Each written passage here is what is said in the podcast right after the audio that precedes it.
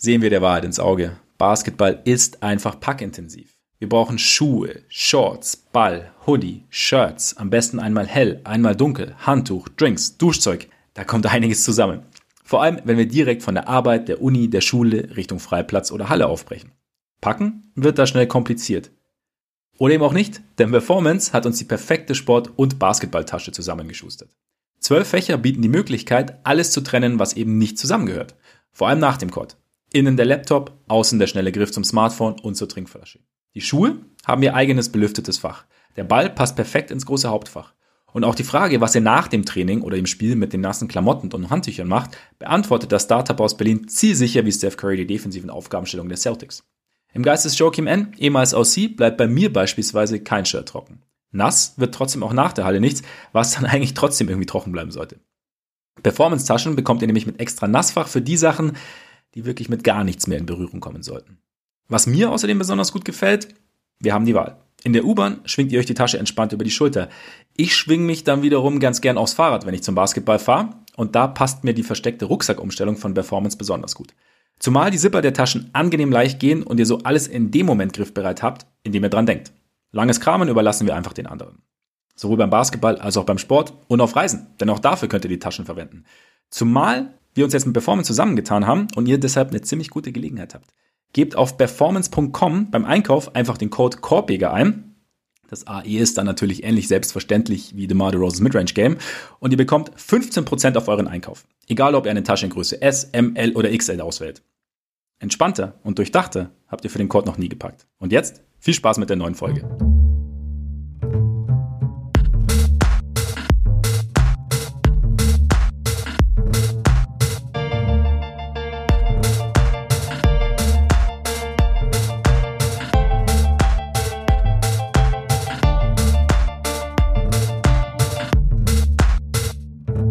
Freunde des gepflegten Korbballsports, herzlich willkommen zur neuen Ausgabe unseres Korpiger Podcasts. Schön, dass ihr wieder dabei seid, so kurz vor der Eurobasket. Es geht bald los und ähm, einer von uns beiden ist vor Ort. Ihr könnt euch denken, wer es ist und wer es nicht ist. Deshalb heute natürlich mal ein kleiner Ausflug. Der Korpiger NBA Podcast wird zum Korpiger Eurobasket Podcast. Allerdings nicht ganz, weil es passiert ja auch in der NBA, passieren ja Dinge, die beiden Big Market Teams machen Schlagzeilen, unfassbar. Äh, umso besser ist es, dass er mir wieder gegenüber sitzt, der in den kommenden beiden Wochen wie immer niemals Unvorbereitete. Ole Freaks. Mein Name ist Max Marbeiter und Ole schon gepackt. Äh, teils, teils. Ich muss noch äh, einige, einige Sachen und ein paar, paar runzlige Sportklamotten eventuell noch waschen und trocknen und dann einpacken, aber einige Sachen habe ich schon. Also es läuft Falls, sozusagen. Sehr gut. Falls Gordon Herbert dann doch noch dich äh, nachnominiert und sagt, äh, Ole, wir, bra wir, brauchen, äh, wir brauchen einen, der ein bisschen in der Zone ein bisschen rumbullen kann. Gegen, eigentlich, eigentlich spekuliere äh, ich drauf, dass es auch noch einen, einen, Tweet gibt von, vom Verband, in dem einfach steht, dass ich jetzt einfach nicht mehr dabei bin. Aber dafür muss ich erstmal kurz dabei gewesen sein. Von daher, äh, ich spekuliere. Ja, Genau, spekulieren ist immer gut, gerade in unserem, unserem vor allem Business. Ähm, aber was ist, was ist dein großer Plan? So gibt es irgendwie so, du bist ja vor Ort in, in, in Köln. Was ist so der, Hast du irgendwas, wo du sagst, okay, das, wenn das funktioniert, dann, äh, dann kann ich mich zur Ruhe setzen? ähm, nee, kann, kann ich so nicht. Übrigens ganz kurz, ganz kurz, falls man es gehört hat, mein Sohn klopft gerade an die Tür. Ah, schöne Grüße. genau, richtig aus. Ähm, ja, äh, also nee, nichts. Nicht wirklich. Also ist vor allem schwierig, weil ähm, also ich habe natürlich auch einiges an, an Anfragen schon rausgeschickt und so äh, für, weil ja doch der eine oder andere ganz gute Spieler auch rumläuft in der in der deutschen Gruppe. Und äh, die, die Pressesprecher ächzen aber alle schon quasi. Also, äh, weil der, weil der Spielplan halt so extrem eng gepackt ist. Also es sind ja fünf, fünf Spiele an sieben Tagen. Das heißt, es gibt zwei freie Tage in der Zeit und ähm, ja, muss man mal gucken, wie, wie motiviert die Leute dann sind. Aber also ich, ich, ich werde es natürlich einfach probieren. Und wenn nicht, dann, dann steige ich auf den Dom, trinke einen Kölsch. Weiß auch nicht. Ich, also ich war tatsächlich das letzte Mal als ziemlich, ziemlich junger Typ noch in Köln, als damals ein, ich weiß nicht, ob es ein Testspiel oder ein Quali-Spiel oder so war. Auf jeden Fall haben die USA da gegen Deutschland gespielt und Allen Iverson hat das Spiel hm. von, mit einem Wurf von der Mittellinie entschieden. Das weiß ich noch, aber sonst weiß ich quasi nichts mehr über Köln. Deswegen bin ich auch gespannt, da einfach ein bisschen rumzulaufen, sagen wir mal so. Ja, Köln ist, ich, ja, ne, wir waren vor ein paar Jahren mal da. Ich war aber auch, weil du gerade gesagt hast, auf dem Domsteig. Ich war auch dann während dem Studium mal da mit einem Kumpel aus Australien. Und ich hatte dann die geile Idee, wir sind, wir sind quasi noch auf also am Ende unseres Trips, bevor wir zum Bahnhof, äh, zum Zug sind, haben wir gedacht, wir gehen noch mal auf den Dom hoch. Ähm, natürlich auch äh, bestens ausgeruht und ausgeschlafen. Und ich hatte, ich hatte so einen, so einen Reiserucksack dabei, weißt du, jetzt nicht ganz, jetzt nicht die ganz Riesenvariante, aber auch nicht die ganz kleine Variante. Und dachte, ja, passt schon, ich sperre den jetzt nicht ein. Habe ich bereut bei Stufe 75 oder so. In diesem engen Gewölbe da hoch den Turm. Aber gut. Das ist auch, auch, auch wieder eine Lektion gewesen, die ich halt jetzt in mein weiteres Leben mitgenommen habe und seither kein, nicht mehr mit schweren Rucksäcken auf äh, Kirchtürme steige. Ist gut, dass du es an mich weiterträgst. Hat es sich denn gelohnt, auch Siehst zu hoppeln? ich, ich glaube, ich war hauptsächlich damit beschäftigt, irgendwie äh, meinen Atem wiederzufinden.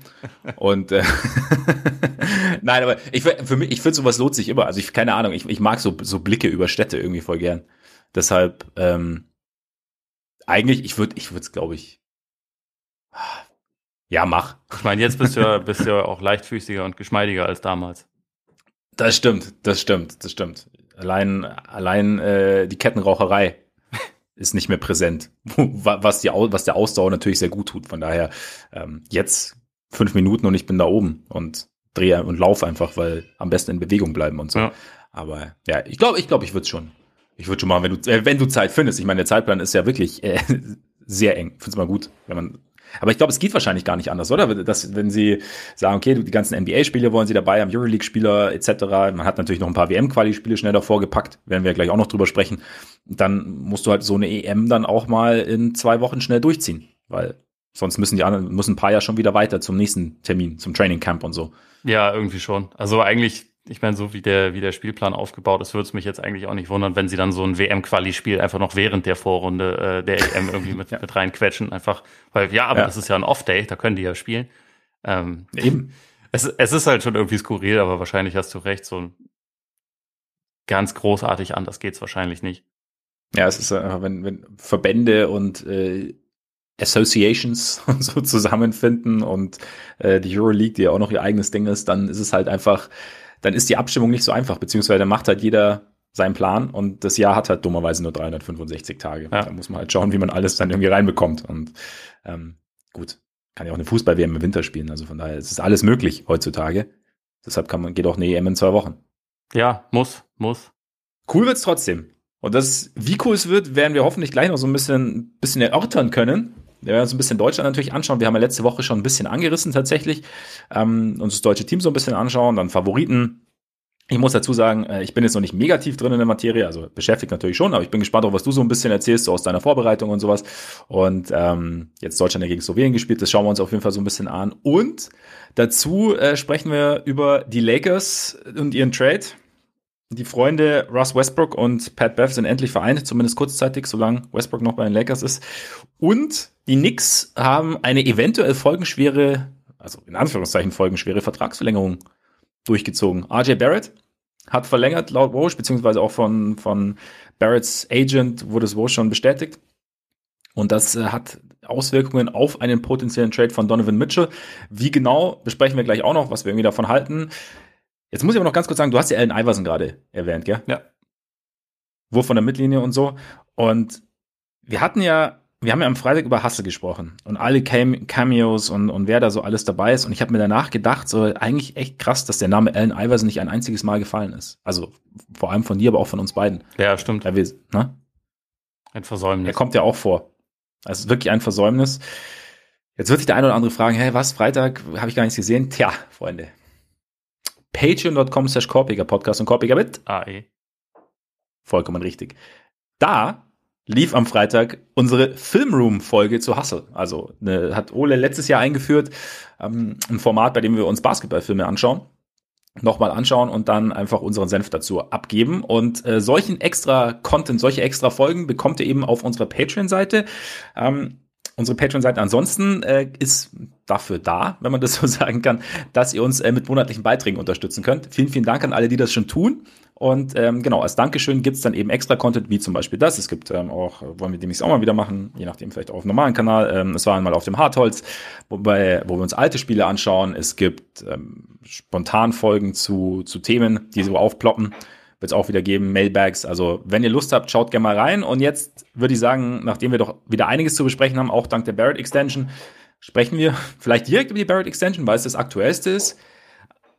Jetzt vier Jahre, 120 Millionen und vielleicht ganz kurz mal, mein, es wird wieder gesprochen, okay, richtig, falsch, bla bla bla.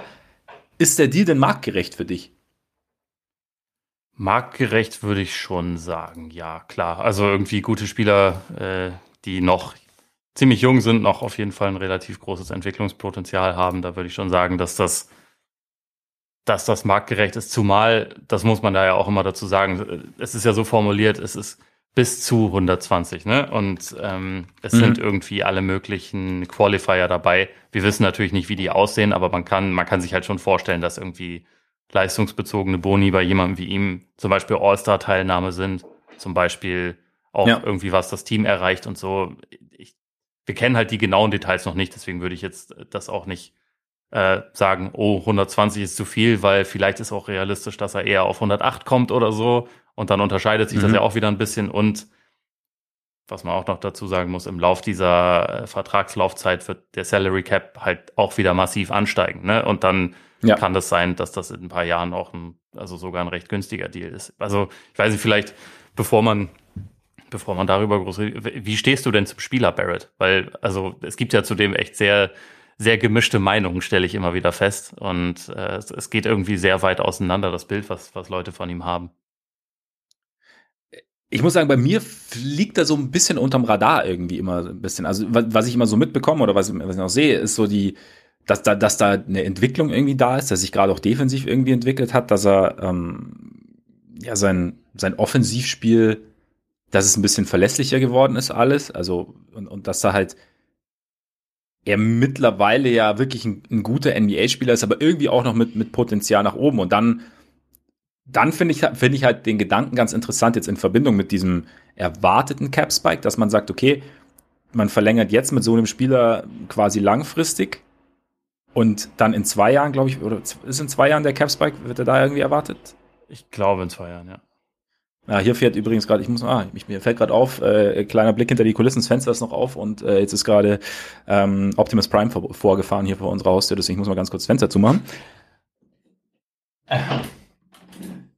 Genau, aber da finde ich es find ganz interessant, weil so ein Vertrag, wie du auch, du hast es ja auch schon gesagt, also vielleicht schließt du so einen Vertrag momentan, auch gerade mit einem Spieler, bei dem du sagst, der ist jetzt noch nicht am Ende seiner Entwicklung angekommen, schließt du so einen Vertrag vielleicht eher ab, weil, der, weil er dann, wenn, wenn der Cap steigt, er entweder ein, also besser tradebar ist oder halt ein, ein gut, gut tradebarer Vertrag, so ein, ein interessanter Vertrag für andere Teams, oder du dann einen Spieler hast, den du dann in Anführungszeichen unter Wert bei dir hast, der dir ähm, spielerisch sehr viel gibt und gleichzeitig hat noch die Möglichkeit lässt, eventuell den einen oder anderen Spieler zu zahlen. Geht jetzt nicht unbedingt zwingend um einen, um einen Max, Max-Contract, aber zu sagen, okay, ähm, hier, wir haben hier noch eine Lücke auf einen großen Positionen und wir haben da äh, vielleicht die eine oder andere Million mehr zur Verfügung, einfach weil einer unserer Eckpfeiler momentan gar nicht so viel verdient und äh, haben da haben da irgendwie andere Möglichkeiten gerade noch parallel, wenn vielleicht sogar in dem Sommer, in dem dann der der Cap so nach oben geht. Also von daher finde ich finde ich das ganz interessant. Ähm, als als was für einen Spieler würdest du, würdest du Barrett denn titulieren? Also ist er, ist er, kann, ist er für dich ein Two-Way-Player? Ist er,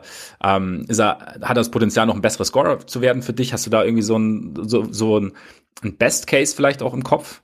Also ich finde, also er muss zwingend besser als Scorer werden. So die einzige Saison bisher, wo er und also selbst da war er nicht auf Liga-Durchschnitt, was seine Effizienz anging, war die ähm, war seine zweite. In der letzten Saison ist es leider wieder zurückgegangen und also wenn man sich so bei bei Cleaning the Glass mal anguckt, zum Beispiel so seine, seine Accuracy aus allen Bereichen, die ist überall nicht gut. Also, also das Einzige, wo mhm. er, wo er zumindest in der oberen Hälfte ist, ist bei den Dreiern, die nicht aus der Ecke sind und da halt auch nur ganz knapp drüber. Und sonst ist halt wirklich alles, alles eher düster. Ähm, und das ist halt schon was, was sich einfach ändern muss. Also ich finde, man sieht immer wieder Anlagen, aber ähm, und also auch da teilweise, dass er dann irgendwie Würfe aus dem Dribbling treffen kann, dass er irgendwie zum Korb kommt und so, aber er ist dabei halt einfach nicht effizient und er hat nicht den besten Touch in, in Korbnähe. Das, das finde ich halt, ist so ein bisschen was, wo ich mir nicht so ganz sicher bin, kommt das noch oder hat er da vielleicht einfach so ein paar Defizite?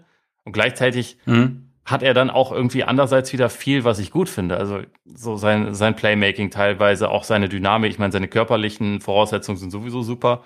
Gerade in seiner zweiten Saison fand ich ihn auch defensiv echt stark. Also da, da, das war ja, da war er eigentlich so einfach, sah aus wie so ein klassischer Thibodeau-Spieler, der halt am, am Flügel schon auch echt relativ viel, viel machen kann. Und also für mich ist er einfach jemand, der, also er ist ja jetzt auch erst äh, Anfang 22, der sich echt noch sehr gravierend verbessern muss, finde ich, auch in fast allen Bereichen, aber bei dem ich es mir irgendwie auch vorstellen kann, dass er sich in all diesen mhm. Bereichen verbessert. Und das, das bringt einen dann in so eine Position, wo ich, also wenn ich jetzt ähm, die Nix wäre, dann würde ich halt auch sagen, den will ich eigentlich ungern abgeben. Und also Berichten zufolge hatten sie ihn ja schon auch angeboten für Mitchell, aber ähm, es war nicht das einzige Konstrukt, das sie diskutiert haben. Und also auch mit dem, mit dem Vertrag jetzt, ich kann mir halt schon vorstellen, dass der in ein paar Jahren eher ziemlich gut aussehen wird. So. Es kann auch sein, dass er nicht so gut altert, wenn man, wenn, wenn sich halt so ein paar, paar Probleme in seinem Spiel einfach nicht lösen lassen. So, dann, ähm, mhm. dann kann das natürlich auch sein, dass es dann nicht so gut aussieht und dass dann vor allem diese Entscheidung, ihn, ihn jetzt erstmal nicht zu traden, dass das, ähm, dass das nicht so gut altert. Aber ich, ich kann es mir einfach vorstellen, weil irgendwie hat er viel von so einem prototypischen Two-Way, Two-Way-Wing, was man, was man einfach gut gebrauchen kann. Und äh, mal schauen, wie sich das entwickelt. Ich bin da, ich bin da unschlüssig, um ehrlich zu sein, was, was angeht.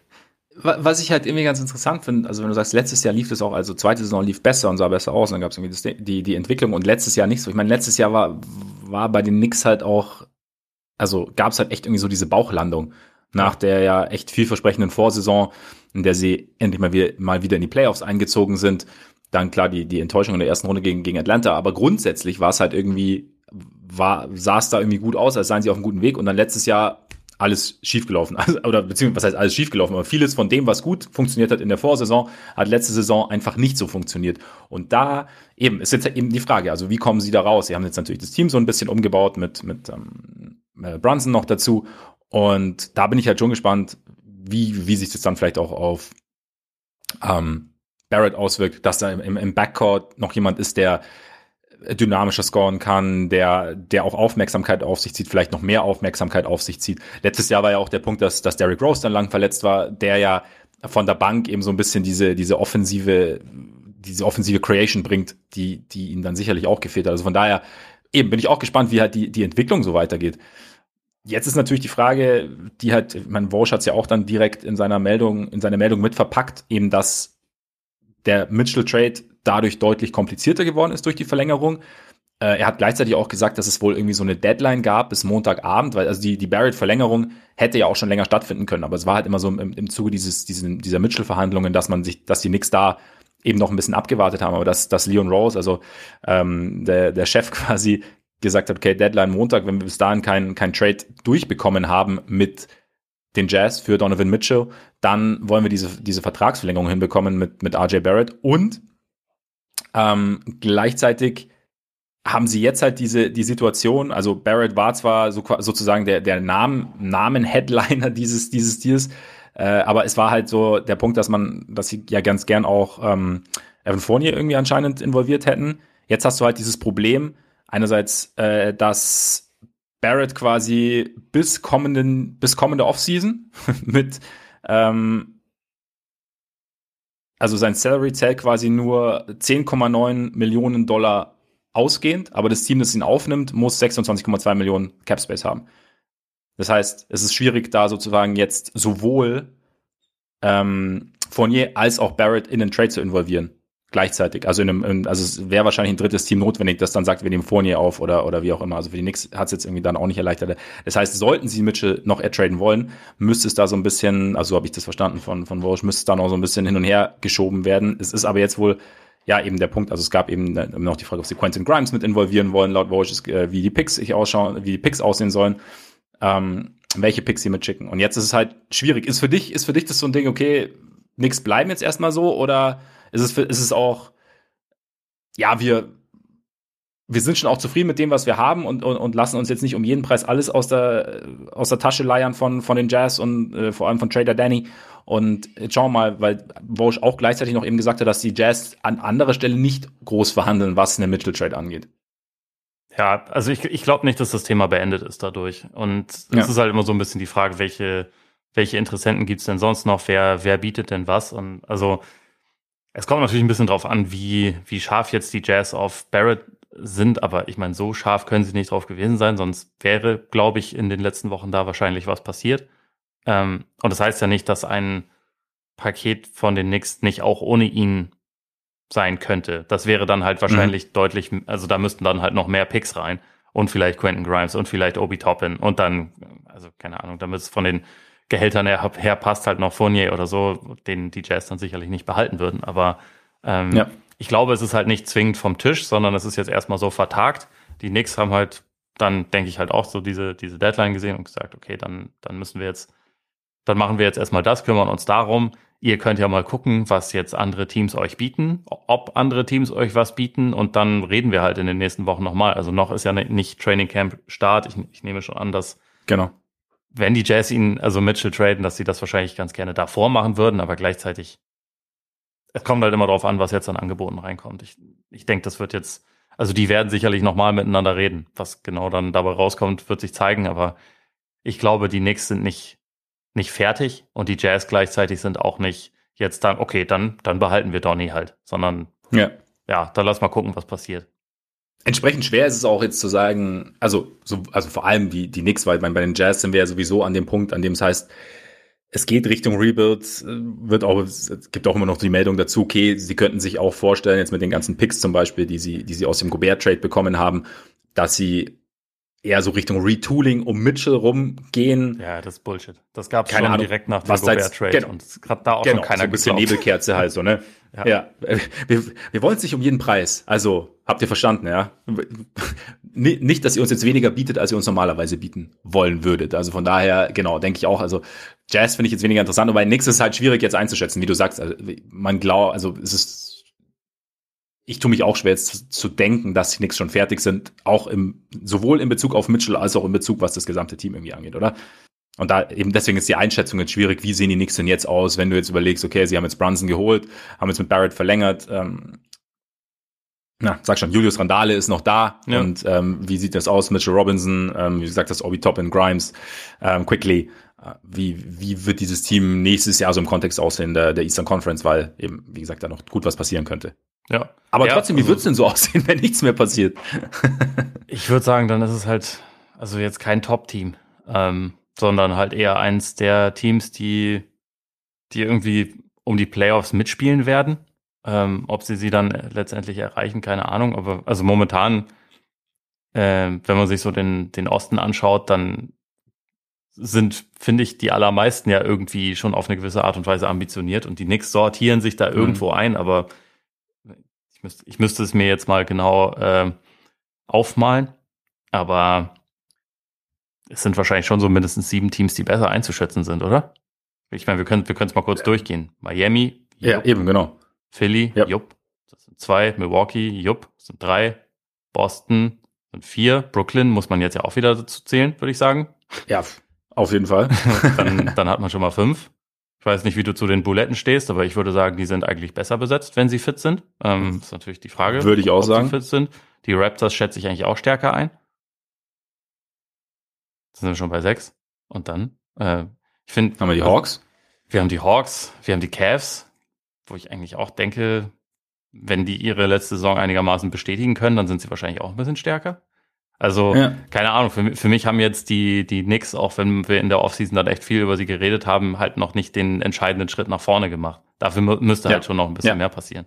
Und ich, also auch, also jetzt beispielsweise äh, Detroit oder Orlando, die werden jetzt wahrscheinlich nicht Bäume ausreißen, aber das sind schon auch irgendwie interessante Teams, ne? Und also bei Detroit würde es mich jetzt ja. ehrlich gesagt auch ja. nicht schocken, wenn die einen gewissen, gewissen Schritt nach vorne machen und vielleicht am Ende doch irgendwie so um diese, um diese Play-in-Plätze vielleicht mitspielen. Ja, also Trust and Kate und so. Von daher, ja. nee, sehe seh ich ähnlich. Also es ist halt, die, die, ich finde, die oberen sind so zementiert, stand jetzt für mich stärker als die Knicks und alles, was unten kommt. Ich würde sie schon besser einschätzen als die ganzen Teams. Also, also Pacers sowieso, aber auch noch als Pistons.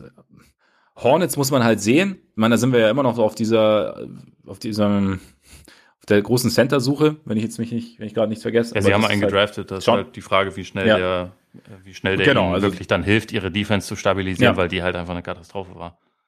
Genau, genau. Haben jetzt natürlich ähm, durch die Verpflichtung von Clifford zumindest mal einen Coach geholt, der, der defensiv orientierter ist. endlich, hab, endlich haben sie ihn wiedergeholt, ja. Endlich haben sie ihn wiedergeholt. War, wir, alle haben schon lange drauf gewartet. Nee, aber dadurch, ja, mal gucken. Hornets ist vielleicht so ein bisschen noch so eine, so eine Wundertüte, aber ja, im Prinzip, es ist halt, es ist nicht, nicht gesichert, dass die nächsten in die Playoffs kommen, Stand jetzt. Aber wie gesagt, es ist halt Stand jetzt. Und dann muss man halt so ein bisschen schauen, wie sich, wie sich es noch weiterentwickelt irgendwie grundsätzlich, ich meine, ich habe ja am Anfang gefragt, ob es marktgerecht ist, ob es gut ist. Und ja, es ist, Barrett hat jetzt sicherlich noch nicht sein komplettes Potenzial abgerufen, beziehungsweise vielleicht auch aus Nix Sicht, hoffentlich hat er noch nicht sein komplettes Potenzial abgerufen, weil, wie du sagst, also es ist, es, es hat sich irgendwie, es, es gab eine Entwicklung, aber es, es fehlt halt auch noch einiges und es gab dann auch so ein, so ein, so ein vielleicht so einen Rückschritt letztes Jahr.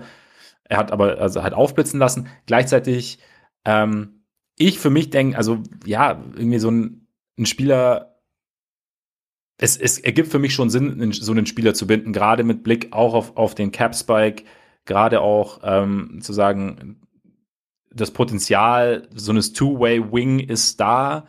Und es ist, und es ist vielleicht auch schon mehr als nur die Idee. Also weißt du, wie, ich meine, man hat schon was gesehen. Also es geht jetzt nicht nur darum, okay, wir, wir sehen jetzt seine, seine körperlichen Voraussetzungen, wir sehen irgendwie sein, sein Grundspeed und haben so ein paar, paar offensive Aktionen gesehen. Also der sollte das, also der sollte das schaffen, irgendwie, sondern man hat auch schon auf dem Feld gesehen, dass es auch schon mal äh, vielleicht auch über einen kleinen, kürzeren Zeitraum, über einen kleineren Zeitraum hinweg hinbekommen hat. Und dann kann ich es irgendwie nachvollziehen, dass man das macht und da so ein bisschen auch irgendwo eine, sich eine Sicherheit verschafft, also sich und dem Spieler. Und zumal ja, fand ich auch gerade bei dem Word-Tweet, äh, die Knicks seit 23 Jahren nicht mehr einen Mehrjahres, eine Mehrjahresverlängerung mit einem First, mit einem ihrer First-Round-Picks abgeschl abgeschlossen haben. Letztes war Charlie Ward. Ja. Das ist schon ein bisschen, bisschen schrecklich, muss man sagen.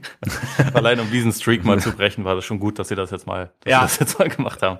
Auf, auf, jeden Fall, auf jeden Fall. Schein, scheinen äh, sehr überzeugt gewesen sein von ihren Draft-Entscheidungen, so die letzten zwei Jahrzehnte. Ja, Aber. also ich meine, selbst in der Lottery haben sie halt auch teilweise wirklich einfach verheerende Entscheidungen getroffen, ne? Muss man schon sagen. Ja. Und ich ja. meine, einmal, äh, also Sie hatten ja beispielsweise Gallinari damals gedraftet und so, aber ich glaube, bei dem war es, bevor er auf einen neuen Vertrag gekommen wäre, der hätte ja einen verdient gehabt, aber wurde er halt für Mello getradet. Ja. Und äh, ich glaube, genau. da waren auch noch ein, zwei andere dabei. Aber na, genau, kriege ich es auch nicht mehr zu, zusammen. Aber es, es, ist auf jeden Fall eine ziemlich erschreckende Bilanz, muss man schon sagen.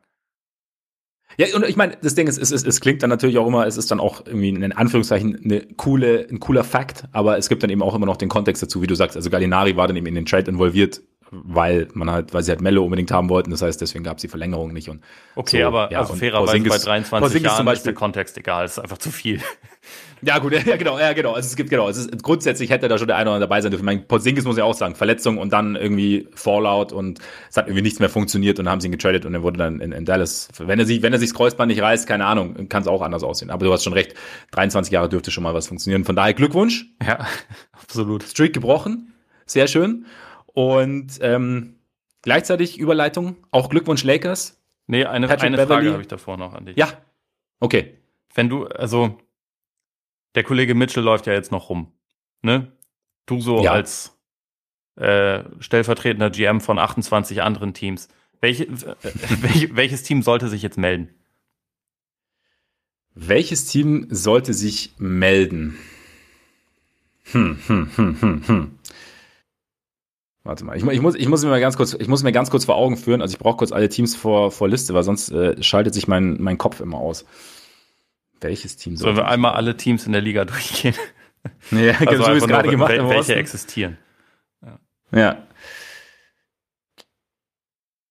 Ich meine, das Ding ist halt, ich fände die Heat ganz interessant, die Frage ist halt, was die Heat für ein, für ein äh, Paket stellen können. Die waren ja auch am Anfang schon in der Verlosung, oder zumindest hieß es okay, Heat als potenzieller Interessent. Ja. Da ist dann auch mal so die Frage, was ist dann, welches Team ist potenzieller Interessent, aber dann das Potenzial ist relativ klein, einfach nur, weil man noch mehrere Teams in den Ring werfen will, aus Sicht dessen, des Teams, das halt das größte Interesse hat. andere Frage ganz kurz an dich noch. Also während, während ich mir hier so die Liste anschaue, dass wir hier nicht so eine ähm, so, so ein ganz so ein langes Schweigen haben. Ein, aber ein Podcast zum Nachdenken meinst du? Ja, ja, genau, genau. Äh, könnten wir vielleicht einführen. So die, die, die fünf Minuten zum Nachdenken. Die ruhige Stunde. So, aber das, die ruhige, die ruhige Stunde. Ich meine, genau. es gibt mittlerweile fast nee, alle. Podcast-Konzepte, aber das ist ja, glaube ich, noch nicht so verbreitet. Wobei, wahrscheinlich schon. Ich, Ja. bin, ich bin da nicht so drin in dem Game.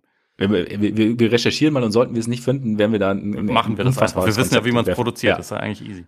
Eben. Genau, genau. Also wir, wir sollten das schnell implementieren können. Äh, nee, aber ganz kurz, ähm, so findest du, würdest, eher, würdest du eher ein aufstrebendes Team, als aufstrebendes Team hingehen oder würdest du sagen, als Contender, okay, hm, wir haben irgendwie schon eine Struktur und da, da einen Mitchell reinzusetzen, wäre irgendwie ganz interessant. Also nochmal und ich und ich gucke so lange weiter.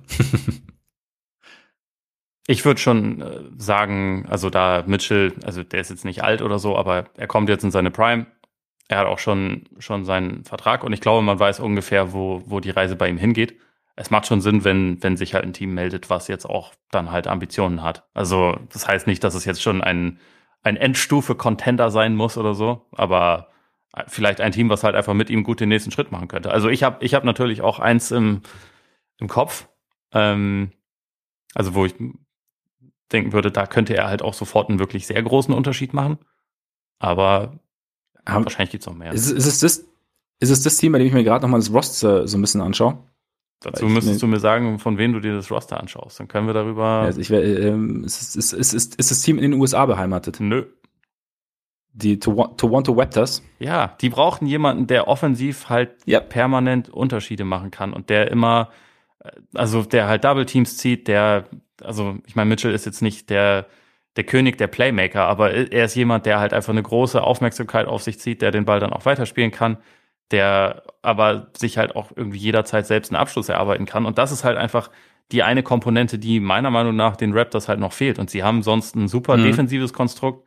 Sie haben mit Scotty Barnes eins der interessantesten Talente der Liga. Das wäre natürlich, also den würde ich jetzt auf keinen Fall für Mitchell traden, aber wenn man irgendwie einen Weg findet, ein anderes Paket, was halt mehr picklastig ist, äh, zu finden und da drin jemanden abzugeben und dann, also Mitchell in dieses Team irgendwie zu integrieren, ohne dass man jetzt halt die ganz großen Leistungsträger verliert, dann wäre das schon, das könnte, glaube ich, schon richtig interessant sein. Ja, finde ich, finde ich auch. Also äh, deswegen, wie gesagt, ich habe mir, ich schaue mir gerade das Roster an. Aber wie könnte dann so, ein- so ein Paket aussehen? Also wenn du sagst, äh, Scotty Barnes nicht, Siakam vielleicht auch nicht, bis, ist man dann so bei, bei Gary Trent, ähm, OG Anunobi, weiß ich nicht, oder ist, also, wisst ja so wenig wie möglich. Ich meine, sie, sie haben jetzt Bo Cruz, also von daher, eigentlich, ich weiß gar nicht, ob sie noch einen Star brauchen. Aber Ja. Stimmt. krass, der arme, arme Juancho Hernan Gomez, der wird wahrscheinlich, den Witz wird er jetzt wahrscheinlich regelmäßig zu hören bekommen, ne?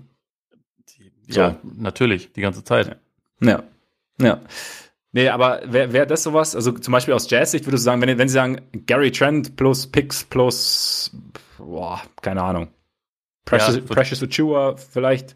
Wird halt dann schwierig, ne? Oder ist es dann Achua wirklich- ja wahrscheinlich ist es- auch ist es Hardcore Lowball? Ja, es, äh, also es ist auf jeden Fall nicht unbedingt das, äh, das Premium-Angebot, was sie machen können. Also daran, daran scheitert diese tolle Theorie natürlich relativ schnell. Und also das Ding ist, man könnte ja jetzt auch sagen, keine Ahnung, ein Fred Van Vliet kann man ja auch mal anbieten, aber wa- was sollen, was sollen die Jazz in ihrer jetzigen Ja, Situation ist halt- mit dem, ne? Also Ja.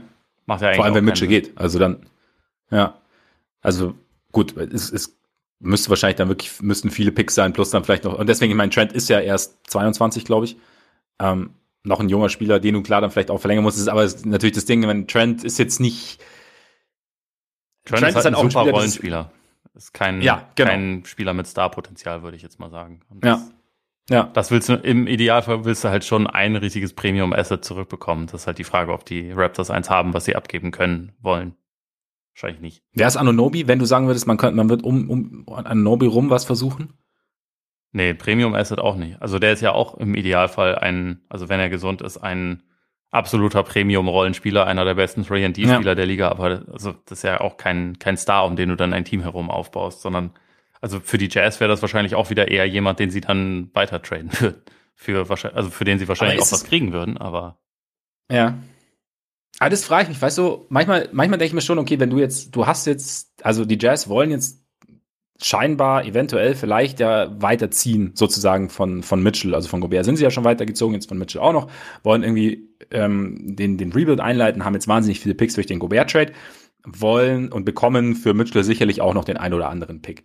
Und dann, klar, möchtest du natürlich eigentlich, wenn du einen Star-Spieler hast, oder einen, vielleicht sogar einen Spieler, der, der in, in einem anderen Konstrukt, in einem anderen Kontext das Potenzial hat, noch mehr als in Anführungszeichen nur ein Star zu sein, das möchtest du eigentlich schon einen Starspieler zurück. Wenn du dann aber quasi im Rebuild bist und sowieso die Möglichkeit hast, ähm, viel und hoch zu draften, und dann irgendwann bist du halt an dem Punkt, an dem du sagst, und natürlich, das ist vielleicht, vielleicht ist der zweite oder dritte Schritt vor dem ersten, aber dann zu sagen, okay, wir bekommen halt jetzt einen Spieler, der, den wir dann auf jeden Fall suchen werden, auf einem ganz, ganz hohen Niveau und haben jetzt auch noch die Möglichkeit, ihm äh, mangels großer Offensivwaffen um ihn herum vielleicht auch ein bisschen mehr Verantwortung zu geben, dass er noch sich gewisse Dinge aneignet, die er sich vielleicht in einem anderen Kontext gar nicht unbedingt aneignen könnte, einfach weil er nicht die Spieler um sich, also weil er halt quasi einfach die, die dritte, vierte Geige in der Offense nur spielt und hauptsächlich dafür da ist, um hin und wieder mal Richtung Korb zu ziehen und halt den offenen Dreier zu treffen und sich gut zu bewegen, ähm, dass du dann sagst, okay, nee, wir haben halt quasi, wir bekommen mit, wir bekämen in dem Fall jetzt mit Anonobi einen optimalen, fast optimalen äh, 3D-Wing, ein Komplementärteil. Wir hätten dann das Komplementärteil vor unserem zentralen Spieler, vor dem zentralen Teil. Trotzdem hätten wir es und müssten dann nicht erst auf die Suche gehen. Wäre das irgendwie, was du sagen würdest, also es ist vielleicht unkonventionell oder man, es macht es vielleicht klassisch nicht so und es kann dann auch schief gehen, aber wäre das eine Idee, vielleicht auch mangels anderer Interessen, wo du sagst, okay, hm, nee, oder warte, also um ehrlich zu sein, ich, ich, glaube, der Kollege Ainge, der guckt sich ja an, was der, was der Markt hergibt, was der Markt verlangt ja. und der wird halt dann eiskalt sehen. Anunobi hat momentan für jedes NBA-Team oder also fast jedes NBA-Team höheren Wert als für die Jazz. Und deswegen wird er dann halt das da, mhm. dafür rausschlagen, was für ihn in der Situation am besten ist. Also der, ja.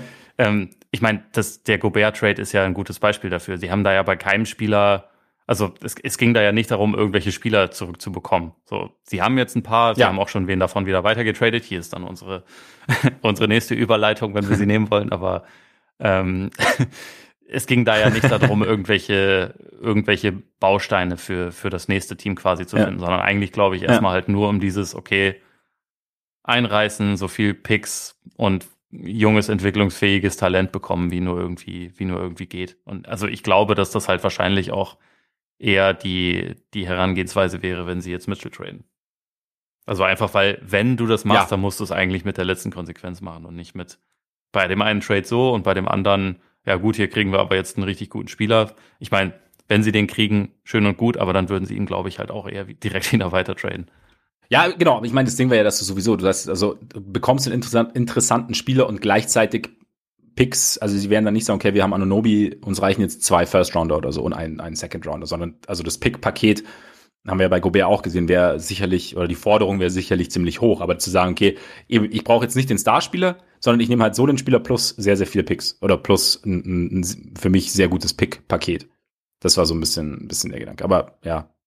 Ja, oder sie, sie verlangen von den Raptors, dass die halt ein anderes Team finden und da erstmal äh, ja. Anunobi für traden, damit sie mehr Picks zurückbekommen und dann wieder so. Ja. Aber es wird zu kompliziert. Aber äh, ich fände ja. einfach diese Kombination super. Also Mitchell bei den, bei den Raptors würde ich einfach total gerne sehen. Fände ich auch sehr interessant. Cavs noch? Ne, neben, neben Darius Garland äh, und dann aber vor den Herren Allen und, und Mobley? Ja, äh, ich habe jetzt gar nicht überlegt, wen die Cavs anbieten können oder so und, und, und wie es pixmäßig aussieht. Ja, die, die Backcourt-Defense ist dann halt schon schwierig. Also Mau. müsste sich jemand doch ein kleines bisschen, bisschen zusammenreißen. Aber ich meine, das, das Thema haben wir bei Mitchell ja vor allem immer mal wieder, weil das die Voraussetzungen ja. eigentlich da wären, das, das weiß man ja. Aber so als zusätzlichen Scorer, klar, er wäre da wahrscheinlich ein kleines bisschen besser und gefährlicher als Karis LeVert, den die Cavs ja haben. Ja. Ja. Ja, genau. Also, also, aber das, weil wir bei den Cavs auch oft gesprochen haben, letztes Jahr gerade so in, im Zuge des Bandwagons, dass da ja noch so ein Creator irgendwie fehlen könnte. LeVert, mal schauen, keine Ahnung. Die, bei Thema haben wir auch ist ja auch immer noch kein, kein Vertrag da, keine Entscheidung getroffen. Ja. Ja, da bin ich auch mal gespannt. Das ist eigentlich jetzt noch so eine der, der wenigen noch wirklich ganz äh, etwas größeren offenen Fragen der Offseason eigentlich so, ne? Ja. Aber schon krass, dass es da auch über, dass es da so wenig Interesse gibt irgendwie, oder? Ja, es ist, also es klar, ist halt irgendwie schwierig. Gewesen und es gibt ja in der Liga halt schon irgendwie relativ viele Scoring Guards, die jetzt nicht unbedingt Playmaking Guards sind und die auch nicht unbedingt mhm. Defending mhm. Guards sind. Und äh, seine Forderungen sind anscheinend ja sehr hoch, was natürlich dann auch nicht unbedingt hilft. Es, es gibt da ein paar und also keine Ahnung. Also Dennis Schröder ist jetzt nicht eins zu eins mit ihm zu vergleichen, weil er auch ein bisschen älter ist und man ihn schon in mehr Teams gesehen hat und so. Aber äh, der hat ja auch immer noch keinen Vertrag und der wäre wahrscheinlich günstiger, ja. also sicherlich günstiger zu haben. Und ähm, da finde ich es halt auch krass, dass noch keine, dass, dass da eigentlich noch keine Bewegung so wirklich drin ist. Also ja, ist halt, ist halt schwierig, so äh, da den das Team zu finden, wo, was sich einredet, dass das Sexton so der, also auch noch ein zusätzlicher Baustein ist, um, um den nächsten Schritt zu machen. Weil, weil halt einfach die Dichte an, an Guards in der Liga ist halt einfach pervers. Ja. Wobei, ja, Schröder auf jeden Fall, Grund, also losgelöst auch von Sexton. Andererseits bei Sexton kannst du natürlich sagen, da ist vielleicht, bei Schröder weiß man schon mehr, welchen Spieler man bekommt, als bei Sexton, beziehungsweise bei Sexton ist vielleicht noch offener, welcher, welcher Spieler er noch werden kann. Ja, ja, meine mein ich also, ja. Also das ist nicht eins zu eins zu vergleichen, aber ja, genau. so ein bisschen Eindrücke konnte man ja schon sammeln. Und äh, ja. Ich meine, auch vor allem von, von wütenden Mitspielern, die äh, ja. Bälle versucht haben, gegen seinen Kopf zu schmeißen, wenn sie ihn mal von ihm ja. bekommen haben und so. Also das, da ist ja schon auch ein bisschen was, äh, also ein paar Erfahrungen hat man ja schon mit ihm. Das stimmt, das stimmt. Da, bin ich aber immer so ein bisschen, ich, ich denke mir, okay, irgendwie so ein junger Spieler, nicht nur, nicht nur was das, das, das, Spiel auch, das Spiel mit dem Ball angeht, sondern halt auch, äh, was, den, was den Kopf angeht, gibt es ja sicherlich auch Entwicklungspotenzial. Klar, manche, manche lernen es nie, aber so dieses Ding, okay, keine Ahnung, ich bin jetzt ein paar Jahre in der Liga, ich habe eine schwere Verletzung hinter mir, ich sehe jetzt auch, okay, wow, mit dem, was ich bis jetzt gemacht habe, hm, gab es anscheinend, auch wenn es individuell teilweise sicherlich gut aussah, gab es, und, und, und auch wenn die Anlagen total da sind und eigentlich auch interessant sein müssten, habe ich irgendwas gemacht, offensichtlich, was so ein bisschen Interessenten abschreckt. Stand jetzt. Und dass dann halt so ein bisschen so dieser, dieser Denkprozess in Gang kommt und er dann eben, und man dann sagt, okay, hm, vielleicht passe ich doch öfter. Ja. Was Kevin lieben würde. ähm, Entschuldigung. Und dann, genau. Aber ja, ich bin, äh, da bin ich, bin ich gespannt, wie es weitergeht. Aber jetzt lass mal ja, einfach ohne Überleitung. Doch, Dennis Schröder. Dennis Schröder, wir haben ja letzte Woche über Dennis Schröder gesprochen und das mögliche Interesse der LA Lakers. Ähm, ist dann das Interesse der LA Lakers deiner Meinung nach jetzt abgekühlt, nachdem sie, wie du vorhin schon angesprochen hast, Patrick Beverly verpflichtet haben und dafür Taylor Horton Tucker sowie Stanley Johnson Richtung Utah geschickt haben? Sehr gute Überleitung. Auch so die, schon, die, diese Reporterstimme finde ich auch gut. Ähm, ja, ich übe, ich übe. ich glaube, also es müsste jetzt nicht zwingend abgehakt sein, aber dafür, also damit es Sinn ergibt, müsste halt Westbrook weg, glaube ich. Also und ich meine, das, das versuchen die Lakers sicherlich, aber ob und wann das passiert, mal gucken. Und ob äh, Schröder dann noch da ist, theoretisch, also ob er dann noch nicht irgendwo unterschrieben hat, wird sich auch zeigen. Aber eigentlich würde ich schon sagen, das ist ja dadurch jetzt nicht abgehakt, weil ähm, Beverly wird ja auch keine 48 Minuten spielen. Und da noch einen zusätzlichen Guard zu haben, der halt auch ein bisschen mehr, bisschen mehr dann noch auf Scoring gehen kann, schadet er jetzt ja. theoretisch auch nicht. Also Beverly ist, ist ein besserer Verteidiger natürlich, also vor allem ist er auch ein, ein aggressiverer, nervigerer Verteidiger und offensiv, glaube ich, auch stabiler als Spot-Up-Schütze und so, aber also einen zusätzlichen Ballhändler könnten die im Team trotzdem noch gebrauchen. Wenn Westbrook nicht. Ja, zumal ja eigentlich ja, auf jeden Fall, zumal mit, mit Horton Tucker, also ist kein Playmaker, aber halt ein Guard gegangen ist, ne? Also. Ja, ich weiß gar nicht, ob man den offiziell als Guard zählt oder als, als Guard Forward, weil irgendwie ist er klein, hat aber ja. elf Meter lange Arme und will ja eigentlich zum Ringen. Ja. Aber naja, auf jeden Fall ist er nicht mehr. Ja, da. aber du hast mit, ja, auf jeden Fall sind nicht mehr genau. Du hast aber auf jeden Fall einen, also einen, der Creation vom Flügel oder Backcourt oder aus dem Backcourt liefern soll, hast du sozusagen abgegeben. Das heißt, im Prinzip hast du ja noch eine Planstelle, was das angeht. Und Schröder ist ja, ja, auch nicht mehr der klassische Point Guard. Haben wir letztes Jahr auch kurz, äh, letztes Jahr, letzte Woche auch kurz besprochen, dass in OKC eigentlich auch diese Aufbaugeschichte eigentlich relativ gut funktioniert hat. Und ähm, ja. es deshalb vielleicht sinnvoll wäre. Aber jetzt mal, weil das ja sehr hypothetisch ist, ob Schröder Sinn ergibt für die Lakers, ob Schröder irgendwann bei den Lakers landet oder irgendwo ganz anders landet und je nachdem, was, was die EM dann bringt, wie viele Interessenten da noch irgendwie auf der Matte stehen. Das Ding Westbrook haben wir ja angesprochen, natürlich haben ja auch alle jetzt, es, es wurde ja im, im Zuge des Trades relativ schnell klar, wie, wie gut sich Westbrook und, und Patrick Beverly verstehen und ähm, wie, wie wohl die Zusammenkunft im Lockerroom aussieht, wenn die beiden endlich, was sie ja schon seit Jahren, wovon sie ja schon seit Jahren träumen, endlich in einem Team spielen. Grundsätzlich aber mal, wenn man das alles mal irgendwie, irgendwie beiseite lässt, so Patrick Beverly bei den Lakers ist eigentlich, finde ich jetzt eigentlich schon eine aus Lakers Sicht charmante Idee. Für mich noch ein Grund mehr, die Lakers unfassbar gern zu mögen. Aber wie oder oder wie, wie siehst du den bei, bei der Fit an sich? Ich meine, du hast ja gesagt, du hast du hast einen sehr sehr unangenehmen Verteidiger im Backcourt. Das hat ihn ja auch irgendwie schon so ein bisschen gefehlt, auch auch seit dem seit dem Caruso Weggang. Und ja, ich meine, er hat, das war ja auch wieder so ein bisschen im Zuge seiner seiner Tour durch die Fernsehanstalten und im Zuge dieser Tour seiner sehr klaren und vielleicht teilweise over-the-top Aussagen, dass er gesagt hat, mit ihm werden die Lakers in die Conference Finals eingezogen. Oder was war Irgend das? so ein Quatsch hat er mit Sicherheit behauptet. Ja, und, und weil ihn, weil ihn Leader gefehlt hätte, weil LeBron kann das ja nicht alles machen und bla bla bla. Ähm, mal abgesehen davon, also er ist ja schon so ein bisschen, ich, ich, er ist ja schon so ein Tone-Setter. Also finde ich jetzt, also Patrick Beverly, der jetzt irgendwie, der so seine Mitspieler mitreißen kann. Ich bin halt gespannt, wie gut es, wie gut es halt bei so Leuten wie LeBron und Davis ankommt. Ja. Hast du da, hast du da irgendwie, hast du da, hast du da na, Bedenken in Anführungszeichen, aber ist es auch was, worauf du so ein bisschen schaust, wie sie, wie so seine Art oder, oder bist, oder ist es vielleicht auch eine Art, die bei Mitspielern automatisch irgendwo sagst, okay, nee, das ist einer, der, der pusht sich, der pusht uns und der will halt einfach gewinnen und, und, und ist halt dann und hat halt irgendwie so seine eigene Art, was du irgendwie schätzen kannst.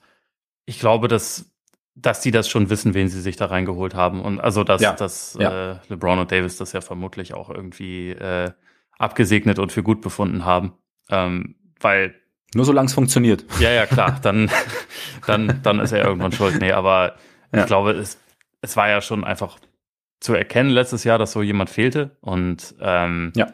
ich, das, das Ding ist hier halt so ein bisschen, wenn du es ohne Kontext betrachtest, dann ist es eigentlich einfach eine sinnvolle Verstärkung. Also ein Spielertyp, den sie gebraucht haben, jemand, der ihnen, also ein gestandener Veteran, der in der NBA irgendwie seine, seine Rolle kennt und funktioniert. Von solchen Spielern haben sie nicht so viele. Das ist momentan ja tatsächlich einfach so. Und äh, jemand, der, wenn er fit war, bisher immer die Playoffs erreicht hat in der NBA, was auch was ist, was sie letztes Jahr nicht geschafft haben, nüchtern betrachtet, wäre das der nächste Schritt für dieses Team. auch wenn die Ambitionen natürlich andere sind, aber wie gesagt, ganz nüchtern betrachtet, viel mehr als sie spielen um die Playoffs mit, ist momentan nicht realistisch mit dem Team. Und wenn man dann den Kontext aber mit einbezieht, dann hast du gerade einen wichtigen Namen schon genannt, Caruso. Horton Tucker gehört da auch noch mit rein, weil dann ist es halt, also ist dieser Trade halt auch einfach ein Eingeständnis, dass sie letztes Jahr Scheiße gebaut haben, als sie ähm, mhm. Caruso haben ziehen lassen, weil sie lieber mit Horton Tucker verlängern wollten, den sie auch ein paar Monate davor schon nicht für Kyle Lowry traden wollten, der das halt ja. verhindert hat, dass sie da halt noch jemanden reinbekommen, der natürlich nochmal, also auch wenn Kyle Lowry mittlerweile alt ist und letzte Saison war nicht so nicht so ideal, wäre das natürlich nochmal ein besserer Spieler. Aber sie haben dadurch jetzt halt, es ist halt alles so ein bisschen Downgrading. Und wenn man's, wenn man gemein sein möchte, kann man auch sagen, dass Beverly wahrscheinlich ein schlechterer Caruso einfach ist, den sie da jetzt bekommen haben. Und Sie hätten, sie hätten zu diesem Spielertypen sehr viel leichter ich hoffe, kommen Patrick können. Beverly hört nicht zu. Ja, also sie hätten zu diesem Spielertypen sehr viel leichter kommen können, als sie jetzt zu diesem Spielertypen gekommen sind. Deswegen ist der Kontext hier nicht ganz unwichtig, aber wie gesagt, trotzdem würde ich sagen, dass das, dass das jetzt schon Sinn gemacht hat, dass, dass sie es so gemacht haben. Aber es ist, es ist halt, glaube ich, auch für Lakers-Fans so ein bisschen ernüchternd, die halt über die letzten zwei Jahre Horton Tucker immer wieder entweder selbst gehypt haben oder gehört haben, wie andere ihn gehypt haben und äh, so gesagt, ja, das ist so unser Premium Asset und der, wenn wir den abgeben, dann wirklich nur für absolute Top-Spieler. Jetzt kommt halt Patrick Beverly, der äh, ein guter NBA-Spieler ist, aber kein, kein Top-Spieler oder so. Ist jetzt nicht der, der Star, von dem normalerweise geträumt wird, aber ja, so läuft Ich so hoffe, Patrick Beverly hört nicht zu. das ist, also ich meine, das ist ja andererseits ja. auch wieder das Coole an ihm, ne? Der, der kommt bei den Lakers ja. an und hält sich für den besten Spieler und für den Anführer. Das finde ich halt irgendwie geil. Ja. Ja. Ja, irgendwie, irgendwie ist es, irgendwie ist es auch geil. Also es ist halt irgendwie, ja, es ist, er ist, er ist, er ist schon auf jeden Fall, er ist echt ein, ein spezieller Charakter, was ja auch, was ja auch cool ist, ist ja auch irgendwie, irgendwie erfrischend. Also von der, ja, aber wie du sagst, also der, ich habe es dir ja dann auch geschrieben quasi, also ja, Horton Tucker über Caruso und so und du weißt ja, meine, meine ähm, Anerkennung für Caruso ist natürlich im letzten Jahr deutlich gestiegen. Also einfach, weil halt auch dieses Ding ist, also gerade so auch diese Leaderfrage, also Caruso ist jetzt natürlich eine ganz andere Geschichte als, als, ähm, als, als Beverly und hat sich sicherlich auch bei den Lakers in eine andere Rolle eingefügt. Aber bei den Bulls zum Beispiel war, hat er ja schon so eine Leaderrolle, Leaderrolle eingenommen und hat aber eben auf eine sehr, sehr, also eine sehr, sehr konstruktive Art sozusagen. Also weißt du, hat die Spieler beiseite genommen, hat mit denen gesprochen, hat, hat die äh, defensiv äh, Plays des Gegners angesagt, hat defensiv die, die, die eigenen, die eigenen Mitspieler irgendwie angeleitet, wo sie zu stehen haben, wie sie, wie sie aushelfen sollen, wie sie sich zu bewegen haben und war halt da irgendwie so der, der Leader. Und ähm, wenn du dir anschaust, was das dann für eine Entwicklung ist, und es ist sicherlich auch so ein, also kann ich mir vorstellen, so ein Punkt, dass du sagst, du kommst jetzt quasi als Champion von den Lakers, du hast mit LeBron zusammengespielt, mit Davis zusammengespielt und kommst jetzt zu einem Team, zu einem relativ jungen Team, das seit Jahren nicht in den Playoffs war. Das heißt, du hast natürlich automatisch ein anderes Standing, als er jetzt gehabt hätte, wäre er bei den Lakers geblieben. Weißt du, ich meine, also da, ne, so, da war die Hierarchie vielleicht schon etwas zementierter, als sie jetzt in Chicago war. Trotzdem ist er, glaube ich, halt jemand, der, der den Lakers nach wie vor extrem gut zu, zu Gesicht stünde. Und jetzt sind sie halt bei ich denke, Patrick Beverly passt ähnlich gut, nur jetzt sind sie halt an dem Punkt, sie haben Caruso verloren und haben Horton Tucker verloren, um Patrick Beverly zu bekommen. Also Stanley Johnson haben sie natürlich auch abgegeben, der kam ja im Laufe der letzten Saison. Und dann, wie du sagst, ist es sicherlich irgendwie ein, ein Eingeständnis, dass sie da ja vielleicht Horton Tucker ein bisschen überschätzt haben oder, oder vielleicht auch das Horton Tucker. Ich meine, keine Ahnung, man kann sich ja schon sagen, okay, wir, wir sehen dieses Potenzial. Du hast ja von dieser unfassbaren Wingspan gesprochen. Ähm, und, und wir, wir wollen nicht diejenigen sein, die den Spieler genau in dem Sommer abgeben, bevor er dann diesen Sprung macht, den wir uns auch erhofft haben. Ja. Also, und, und dann zu sagen, okay, wenn, wenn er dieses Potenzial erfüllt, dann ist er halt quasi, gibt er uns vielleicht sogar mehr als Caruso, so das Ding. Im Nachhinein natürlich ja, hat Caruso noch mal einen Sprung gemacht gefühlt, abgesehen natürlich von den Verletzungen und, und Horton Tucker jetzt noch nicht, aber ja, ist sicherlich irgendwie so ein, kann ich mir auch vorstellen, so ein Fehlereingeständnis. Jetzt Patrick Beverly, wie gesagt, passt ganz gut rein. Aber auch da, wie bei den Knicks, fertig sind sie halt noch nicht, oder? Nee, nee, wie gesagt, das Thema Westbrook ist ja nach wie vor nicht, nicht geklärt. Das werden sie ja. schon noch klären wollen.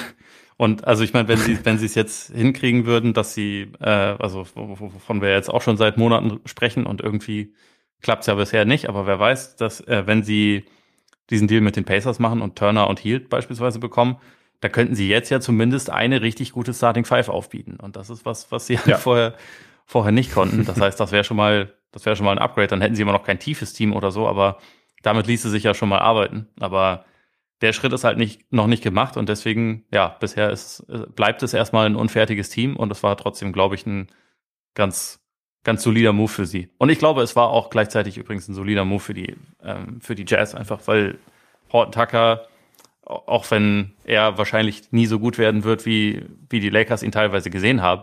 Talent ist da ja schon da und die Jazz haben ja kein, ja. also da kann, da kann er ja einfach zocken und mal gucken. Also da, da kann man dann halt einfach mal sich das wirklich angucken. Okay, wie viel, wie viel Potenzial steckt denn wirklich noch in dem? Kann, kann der halt vielleicht noch äh, Sachen aus sich herausholen, die man jetzt bei den Lakers nicht konstant, sondern immer nur gelegentlich sehen konnte, weil er hatte ja teilweise auch, auch mal richtig gute Spiele. Letzte Saison, als er von seiner ja. Verletzung zurückkam. Ich glaube, direkt im ersten hat er, hat er Dreier getroffen, ist zum Korb gekommen, dachte, dachte man auch, okay, wenn das jetzt die neue THD-Version ist, dann ist er halt wirklich eine Riesenverstärkung. Aber es war dann halt schnell wieder vorbei. Aber vielleicht, ja. vielleicht bekommt er da ja bei den Jazz Konstanz rein. Und dann, dann ist es das, also was du eben meintest, man will ihn nicht in dem Sommer abgeben, bevor er dann den Schritt macht. Da könnte das natürlich passieren, aber dann ist es halt passiert. Ja, und die, die Lakers können sich halt nicht mehr leisten, darauf zu warten. Das, das ist halt auch noch so. Genau, genau. Und, und deshalb, aber ich glaube auch, also ich meine, du weißt, ich, ich bin nicht der allergrößte Lakers-Freund. Ich denke mir aber, also auch da ist dann Kontext wieder entscheidend. Also sollte Horton Tucker jetzt einfach eine individuell sehr, sehr gute Saison spielen, dann tue ich mich dann auch schwer, dann unbedingt direkt wieder mit dem Finger auf die Lakers zu sagen, siehst jetzt, haben, jetzt waren sie zu ungeduldig und haben ihn abgegeben, weil eben niemand weiß, äh, ob das im Rahmen eines Teams, das ja eigentlich irgendwie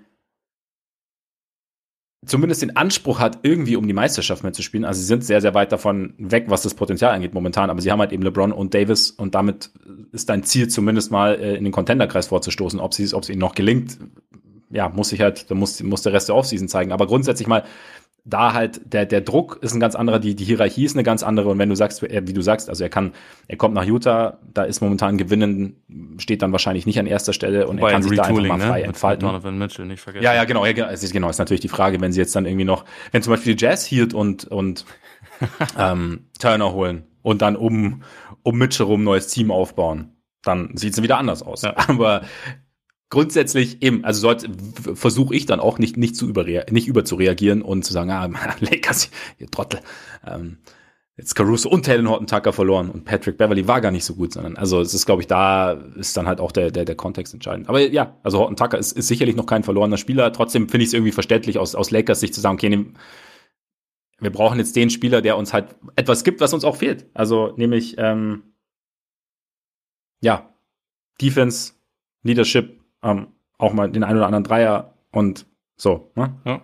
Und halt jemand, der sofort funktioniert, weil LeBron ja, ja. Jahr 19 oder Jahr 20, ich glaub, ja, neun, äh, Jahr 19 ist es. Ja.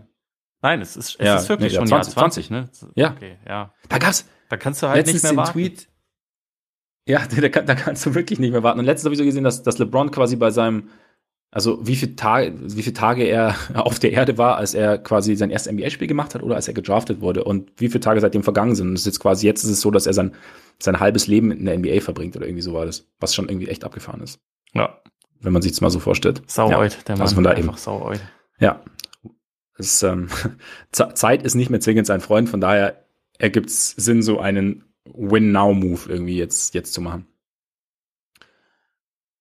EM, würde ich sagen, weil ja. wir reden schon relativ lang. Dafür, dass heute eigentlich über die, über nicht EM-Dinge, dafür, dass heute die EM-Preview-Folge dran ist eigentlich.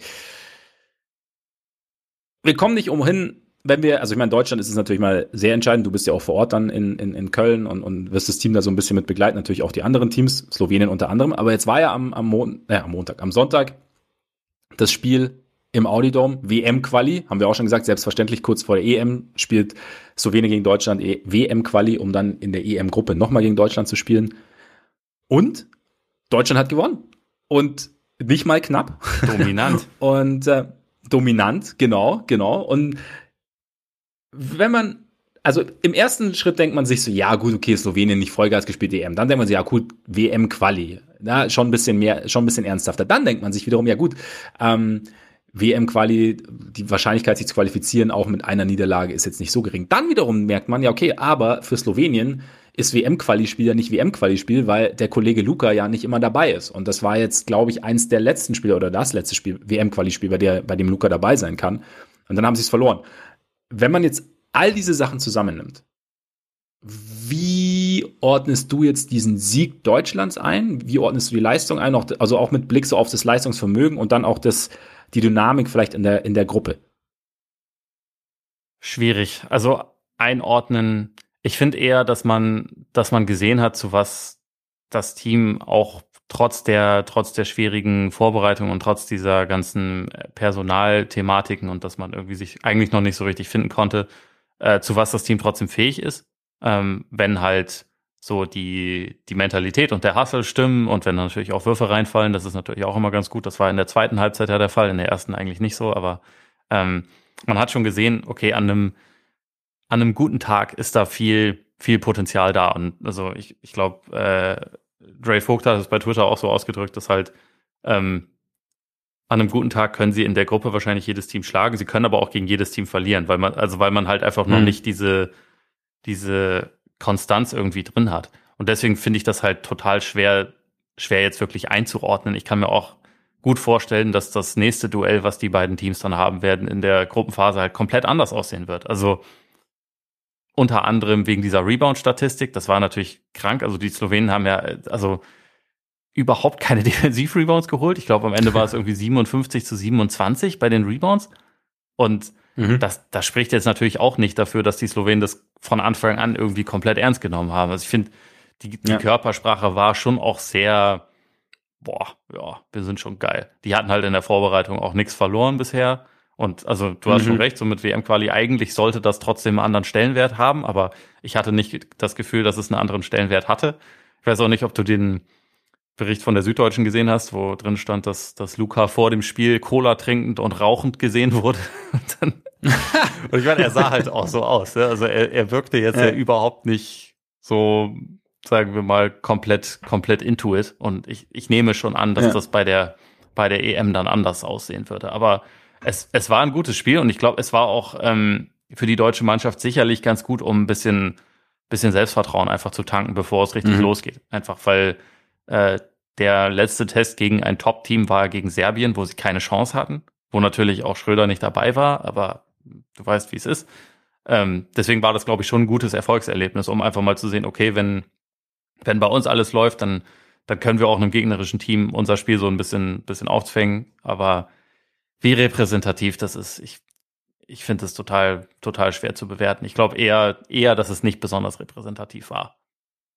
Kann man am Ende irgendwie vielleicht ein bisschen sagen, dass die, dass die Wahrheit irgendwo zwischen Serbien und Slowenien liegt? Ja, ja, sicherlich, sicherlich. Also, also man so, sieht nicht, ist halt man ist nicht so mies, wie man in einem Spiel aussah und man ist wahrscheinlich auch nicht so überragend, wie man, wie man in dem Spiel dann teilweise aussah. Also gerade auch in der ja. Schlussphase, wo dann, bevor es nochmal ganz, ganz bisschen knapp werden könnte, wo Schröder dann halt Pull-Up-Dreier reinrotzt und auf einmal läuft alles. das ist natürlich, ist natürlich nice, wenn es so läuft und es war auch echt ein, echt ein gutes ja. Spiel. Auch sehr unterhaltsam, aber Mal gucken, ob sich das so wiederholt. Also vor der letzten WM haben sie auch in der Vorbereitung Australien geschlagen, beispielsweise. Ohne jetzt zu ja, sehr den Downer geben zu wollen, aber da, da, das Turnier lief dann auch nicht so geil. Ja, ich meine, Vorbereitung ist ja immer, immer so ein Ding. Also, dass man da ja nicht zu viel rein, rein interpretieren soll, will, kann. Ja, und dann ist es halt trotzdem, ich meine, irgendwo, irgendwas, irgendwas sieht man ja schon, wie du sagst. Also das Potenzial ist ja irgendwie dann schon da, ja, halt mehr zu zeigen und, und gerade so, ich fand es interessant, weil ich habe jetzt in dem Podcast von auch so ein bisschen in der Vorbereitung gesagt, ich muss mich noch ein bisschen reinfuchsen oder musste mich so ein bisschen reinfuchsen, ähm, von, von Jay Vogt mit Manuel Baranjak gehört. Und da hat äh, Dre dann so ein bisschen so dieses Ding gesagt, okay, das, ob du, ob Deutsch, oder hat die Frage gestellt, vielmehr, ob Deutschland jetzt mit, mit Vogtmann, Wagner und Schröder ja, eins der besten Trios der letzten Jahre eigentlich hat, eins der gefährlichsten Trios hat noch eins, also ein im, im, im EM-Vergleich sehr, sehr gutes Trio hat. Einfach weil du ja quasi auf allen, du hast ja im, im Backcourt, im Aufbau jemanden, du hast auf dem Flügel jemanden und du hast auf den großen Positionen jemanden. Und du hast dann eigentlich auch noch welche, die, die relativ gut zusammenspielen können. Ähm, wie, wie, wie siehst du denn so, so dieses, dieses Trio? Ist das für dich so der Kern, um den rum ähm, alles sich bewegen sollte? Und, und ist es dann dieser Kern auch wirklich für dich so vielversprechend, dass du sagst, okay, also auch nicht nur in der WM-Quali, in Anführungszeichen, sondern auch bei der EM ist da, ist da eine Überraschung möglich. Ich würde schon auf jeden Fall auch sagen, dass das so die, sozusagen die Kreativachse ist. Also Vogtmann ist ja auch mhm. als, als Big Man ein überragender Passer und äh, das, ja, das ist genau, also ja. wahrscheinlich mit seine größte Stärke und ich glaube, um die drei kannst du halt vor allem auch gut so ein bisschen komplexere Aktionen aufsetzen. Also was jetzt nicht beispielsweise einfach nur Schröder und Thais laufen Pick and Roll und alle anderen schauen so ein bisschen zu, sondern du kannst halt hier, du kannst ein äh, Pick and Roll oder Pick and Pop mit, mit Vogtmann laufen, du kannst ihn aber auch dann quasi als den Initiator nutzen. Franz Wagner ist ja, finde ich, bisher vor allem Offball einfach super, weil er, weil er halt äh, genau weiß, wann er irgendwie cutten kann. Und also das heißt, so die Kombination aus den dreien, die kann schon richtig für, für viel Gefahr sorgen. Und also dazu würde ich jetzt zum Beispiel auch noch Maudolo nehmen, der mhm. also ja viel auch mit, mit Schröder gemeinsam auf dem Court steht, einfach weil er, wenn er reinkommt, er hat halt, also vor allem durch diesen Crossover bringt er halt auch nochmal so eine gewisse extra Dynamik rein und kann dafür sorgen, dass ja. halt dann auch ein Schröder mal ein bisschen mehr, mehr abseits des Balles ist. Und wenn der Wurf von Andy Obst so on ist, wie er es jetzt gegen, äh, gegen Slowenien war und wie er es auch ähm, in Phasen auch gegen, gegen Serbien war, dann ist das natürlich auch noch so eine super zusätzliche Komponente, weil du den halt einfach um Blöcke schicken kannst.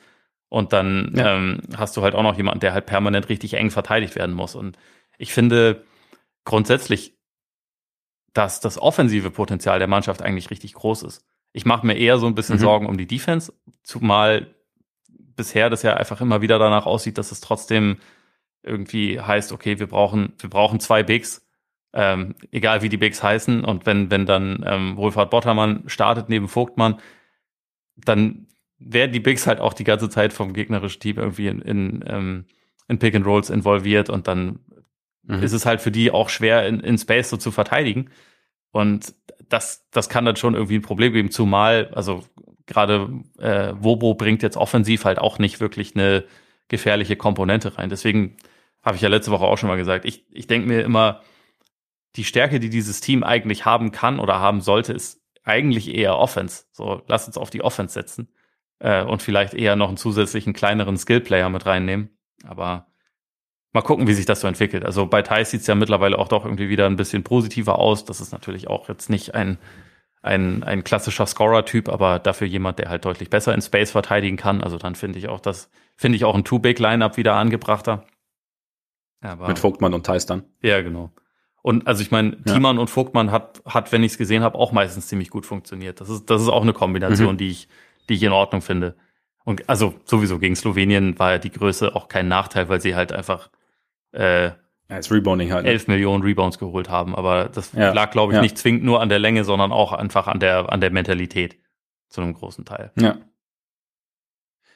Jetzt haben sie, ich meine, in der Vorbereitung haben sie ja dieses Small Ball nicht wirklich viel probiert. Also, du hast ja schon gesagt, also so das Too-Big-Lineup ist schon so ein bisschen, ja, der Standard momentan. Siehst du das als problematisch an, dass man es im Spiel jetzt nur sehr, sehr, sehr dosiert bis jetzt gemacht hat? Also, ich meine, wir haben ja letzte Woche auch schon mal kurz angesprochen, es gäbe ja Möglichkeiten, also zum Beispiel Franz Wagner oder auch mal Giffey oder so auf der Vier oder sowas. Ähm, oder ist es was, wo du sagst, man kann das, also wenn das, wenn es im Training so sitzt, kann man das auch, ist, ist es vielleicht auch was, was du deinen, deinen Gegnern noch nicht, noch nicht wirklich zeigen wirst in der Vorbereitung, bei dem du sagst, okay, aber, oder, oder fehlen, fehlen die Wiederholungen dann irgendwo?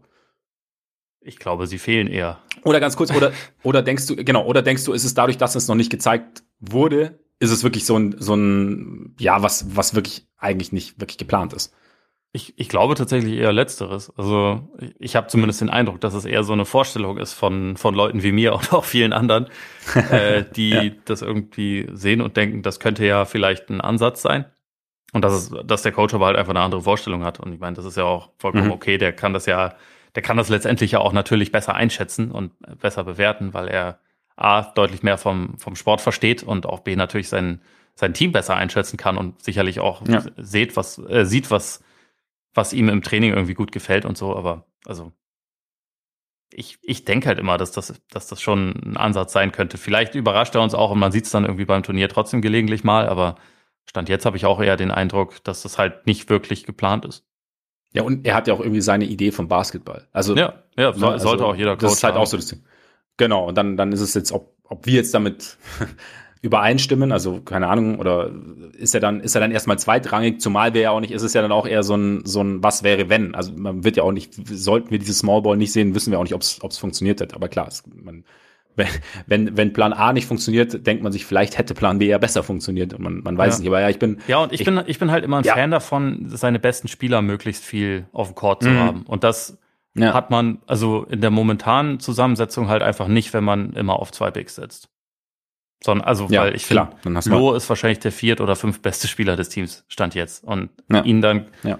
also deswegen möchte ich ihn halt auch viel neben Schröder sehen und nicht, nicht quasi als, als reinen Backup. Und auch, ähm, also auch Wheeler Babb, der defensiv halt wirklich gut ist und, und Obst und so, die sollten halt schon, die sollten halt schon relativ viel spielen. Und ja, es ist halt so ein bisschen die Frage, wie man das alles, wie man das alles äh, kombiniert bekommt. Aber ich meine gleichzeitig, es ist auch ein, sehr intensives Turnier mit sehr vielen Spielen aufeinanderfolgend ja. und wahrscheinlich werden alle irgendwie ihre, ihre Einsatzzeiten haben und auch haben müssen, weil es anders gar nicht geht. Ja, das denke ich auch. Wir haben es ja schon gesagt, also alle zwei Tage irgendwie ein Spiel und dann ja, einer mal mehr, mal weniger. Ich finde die, die Loh-Schröder-Dynamik finde ich ganz interessant, weil du ja bei Schröder auch immer so das Ding hast, haben wir ja auch schon oft besprochen, in, international, er, er, ist halt einfach mit der, schnell, der schnellste Spieler des Turniers, mit der schnellste, wenn du vielleicht noch Shane Larkin reinnimmst von, äh, von der Türkei. Ähm, und dann ist natürlich, wenn du, wenn du Pick and Roll spielst, ist natürlich so, dass das Gegner gerne dann unterm Block durchgehen. Und dann ist die Frage, okay, trifft Schröder dann seinen Dreier? Welche Entscheidungen trifft er? Geht er einfach ganz normal nur zum Dreier hoch? Und, und, und dann finde ich, du, wenn du Coach wärst, okay? Ja. Ähm, Schröder hatte, hat sich jetzt ein bisschen verletzt, ist jetzt, ist jetzt wieder zurückgekommen, hat die Vorbereitung deshalb nicht ganz mitmachen können. Aber wie lang würdest du Schröder geben, um seinen Wurfrhythmus zu finden? Weil es kann ja auch sein, ich meine, in Slowenien hat er dann auch in Folge, zwei, glaube ich, zwei oder so in Folge reingeschweißt. Es kann ja, es kann ja dann funktionieren, dass er schnell seinen Rhythmus findet, aber gibt es irgendwie so einen Punkt, an dem du dann als Coach sagen wirst, okay, nee, jetzt, wir müssen jetzt irgendwie ein bisschen was anderes machen und ihn dann eben, deswegen habe ich Lomit angesprochen, zu sagen, wir, vielleicht, er spielt mehr Offball wie in OKC zum Beispiel und Lo übernimmt den Ballvortrag und wir versuchen Schröder aus der Bewegung irgendwie ähm, in Szene zu setzen oder ähm, ja, eben Offball irgendwie einzusetzen. Hast du da, wie, wie siehst du so die Dynamik generell? Ich glaube, als, als Coach kannst du da gar nicht so viel dann, oder beziehungsweise man, man kann natürlich Ansagen machen, aber ich, ich glaube, eigentlich ist es besser, also gerade auch in der Konstellation, wie das jetzt gerade ist, darauf zu vertrauen, dass halt Schröder selber dieses Maß findet, weil man braucht ja von ja. ihm beides. Man braucht das, diese, dieses dynamische Scoring, man braucht von ihm auch den Wurf und man braucht aber auch das Playmaking. Und ich glaube, in, in der jetzigen Situation muss und darf man aber auch einfach ein bisschen darauf hoffen, dass er selber diese, diese Balance findet. Und ähm, ja. Er soll ja auch seinen Rhythmus finden. Ja, genau. Und äh, also es wird natürlich auch Spiele geben, wo, wo der Wurf nicht so effizient fällt und wo er vielleicht auch mal ein bisschen häufiger abdrückt, als da, dass er abgibt und so. Und das ist aber auch okay, weil insgesamt gibt ein aggressiver Schröder dir, glaube glaub ich, trotzdem einfach eine größere Chance als alles andere, was du machen kannst ja. in, äh, mit der jetzigen Mannschaft. Und ich glaube, ich meine, das Ding ist, Schröder ist sicherlich einerseits auch gereift und andererseits, deswegen habe ich Loh mit ins Spiel gebracht. Du hast vielleicht die Möglichkeit zu sagen, okay, jetzt Loh übernimmt den Ballvertrag, Schröder schicken wir um den Block oder, oder halt kommt aus der Bewegung. So weißt du, wie ich meine? Ja, ja, also ich, die zweite, ich denke, die zweite Angriffswelle nach. Ne? Genau. Genau.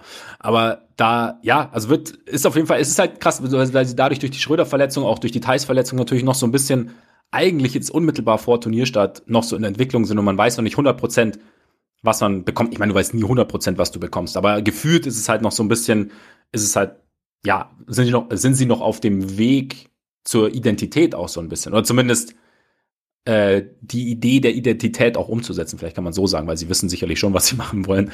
Ähm, inwieweit es halt dann funktioniert, bin ich, äh, bin ich sehr gespannt jetzt. Ähm, hast du noch was oder sollen wir mal Richtung, kurz mal Richtung Gruppe gucken?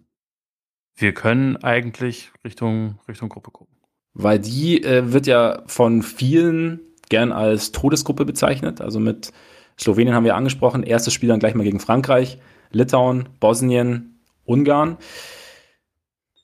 Plump, wo würdest du Deutschland vom, einfach mal so vor dem Turnier, ohne dass man sagt, ja, aber die könnten ja vielleicht mal da oder da kann man vielleicht, ist auch mal Niederlage drin, aber wo würdest du sie einschätzen, so in der, in der Gruppe? Also die ersten, ersten vier kommen ja weiter. Ja, ich würde sie, äh, Stand jetzt, auf den vierten Platz setzen. Hm. Also, äh, ich glaube, ja. Slowenien und Frankreich sind vielleicht zwei der drei heißesten Favoriten auf den Titel, würde ich mal sagen. Mhm. Ähm, also gehören auf jeden Fall irgendwie für mich ganz oben mit rein über die Slowenen. Also auch wenn jetzt dieses, dieses Spiel gegen Deutschland echt mies war, das ist ja eigentlich haben die eine überragende Vorbereitung gespielt, haben auch echt viele, viele Teams deutlich geschlagen, haben natürlich Doncic, der sowieso auch im FIBA-Basketball halt einfach noch ein bisschen mehr zu Hause ist, als es jetzt zum Beispiel Jokic oder, oder Janis sind, die die anderen, mhm. die anderen super-duper-Stars sind bei diesem Turnier und ähm, sie sind halt Titelverteidiger, sie haben, glaube ich, eine klare Rollenverteilung, äh, ist halt so ein bisschen die Frage bei dem Team vielleicht auch, ob es defensiv reicht, aber eigentlich, das ist halt einfach schon einfach ein sehr, sehr gutes Team mit sehr viel mehr Kontinuität, glaube ich, auch so insgesamt, wenn du wenn du es jetzt mit Deutschland vergleichst. Ähm, Frankreich, Fournier ist im Fieber-Basketball einfach immer richtig gut. Also einfach ein ja. saugefährlicher Scorer. Das ist natürlich jetzt nicht mehr so ein, so ein krasser Superstar, wie es Tony Parker früher war, aber schon schon einfach jemand, der da äh, immer ein Unterschiedsspieler sein kann. Gobert wahrscheinlich, also ich weiß nicht, ob er im Fieber-Basketball vielleicht sogar noch unfairer ist, weil es diese äh, Defensive Goaltending ja nicht gibt und er dann halt den Ball da ja. vielleicht auch noch ein bisschen häufiger einfach äh, wegfischen kann. Aber also ich glaube, das macht schon halt einen riesigen Unterschied. Und auch, also die Franzosen hatten zwar mega viele Absagen, also unter anderem sind ja Batum nicht dabei, äh, Nilikina ist nicht dabei, Decolo ist auch nicht dabei, was ich echt schade finde, weil ich den, mhm. den ja. schon sehr gerne spielen sehe und gerne. also vor allem bei diesen Fieberturnieren mich immer freue, wenn ich ihn dann sehen kann. Aber ja. ähm, der ist auch nicht am Start. Wembanyama ja leider auch nicht. Den hätte ich natürlich auch mega gerne gesehen, einfach weil, weil das so ähm, ja im Moment wahrscheinlich das das Talent im Weltbasketball ist, sozusagen. Aber mhm. sie haben halt trotzdem einfach auch eine tiefe, richtig gute athletische Truppe und ähm, ja, sind, sind glaube ich, auch halt ein Team, was du mega auf dem Zettel haben musst. Und dann, was halt manchmal vielleicht so ein bisschen unter den Tisch fällt, Litauen ist halt auch einfach richtig gut. So die Kombination, also hier reden wir über einen Too-Big-Liner, mit dem ich überhaupt keine Probleme habe. ja. Weil Sabonis und Valanciunas allein schon, was die physisch für eine Präsenz haben und dann aber auch was für Skills ja. die haben, ist schon, mhm. das ist schon halt echt eine Hausnummer. Das ist, äh, ja. also wird für jedes Team, glaube ich, echt, echt kompliziert sein, die zu verteidigen. Ähm, du kannst es dann natürlich auf der Gegenseite irgendwie mit viel Pick and Rolls und so auch attackieren, aber da das Feld im, im Fieberbasketball halt auch einfach nicht so breit ist, ist es, kann ich mir schon vorstellen, dass das halt auch funktioniert und was die, also Litauen hat jetzt ansonsten nicht nicht auf jeden Positionen irgendwie NBA-Talent oder so, wie es, wie es jetzt die Franzosen haben, aber die haben halt ausschließlich Leute, die einfach gut Basketball spielen können. Alle können werfen, mhm. alle verstehen irgendwie, wie man sich bewegt und so. Brasdeikis ist ja, glaube ich, auch dabei. Das ist halt auch noch echt ein guter Scorer so vom Flügel. Also das ist halt auch einfach eine richtig gute Truppe, wo ich halt auch denke, die haben, die haben wenig Schwächen. Und äh, deswegen ja. würde ich sie Stand jetzt wahrscheinlich auch vor Deutschland einordnen. Und auch so zu den, zu den fünf, sechs Teams, die am meisten Chancen darauf haben, Medaillen zu holen, glaube ich, bei dem Turnier. Mhm. Und wie gesagt, es ist schon, es ist gegen jeden diesen, dieser Gegner möglich, dass, dass Deutschland die mal schlagen kann. Und dann kann man natürlich auch Dritter werden. Also ich glaube, Top 2 eher nicht, aber Dritter könnte, könnte schon passieren. Und gleichzeitig sind aber die beiden anderen Mannschaften oder beziehungsweise zumindest Bosnien-Herzegowina auch Leute, wo man jetzt nicht sagen kann, da spaziert man jetzt einfach drüber. Also im Gegenteil. So, ähm, ja.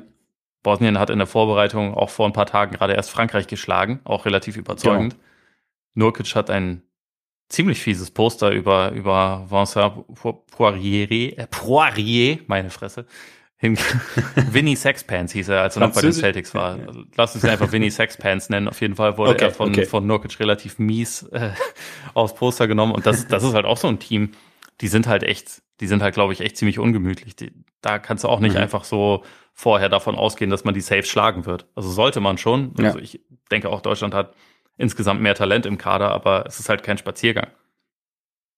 Ungarn sollte einer sein, ja, aber ob es dann einer ist, wird sich zeigen.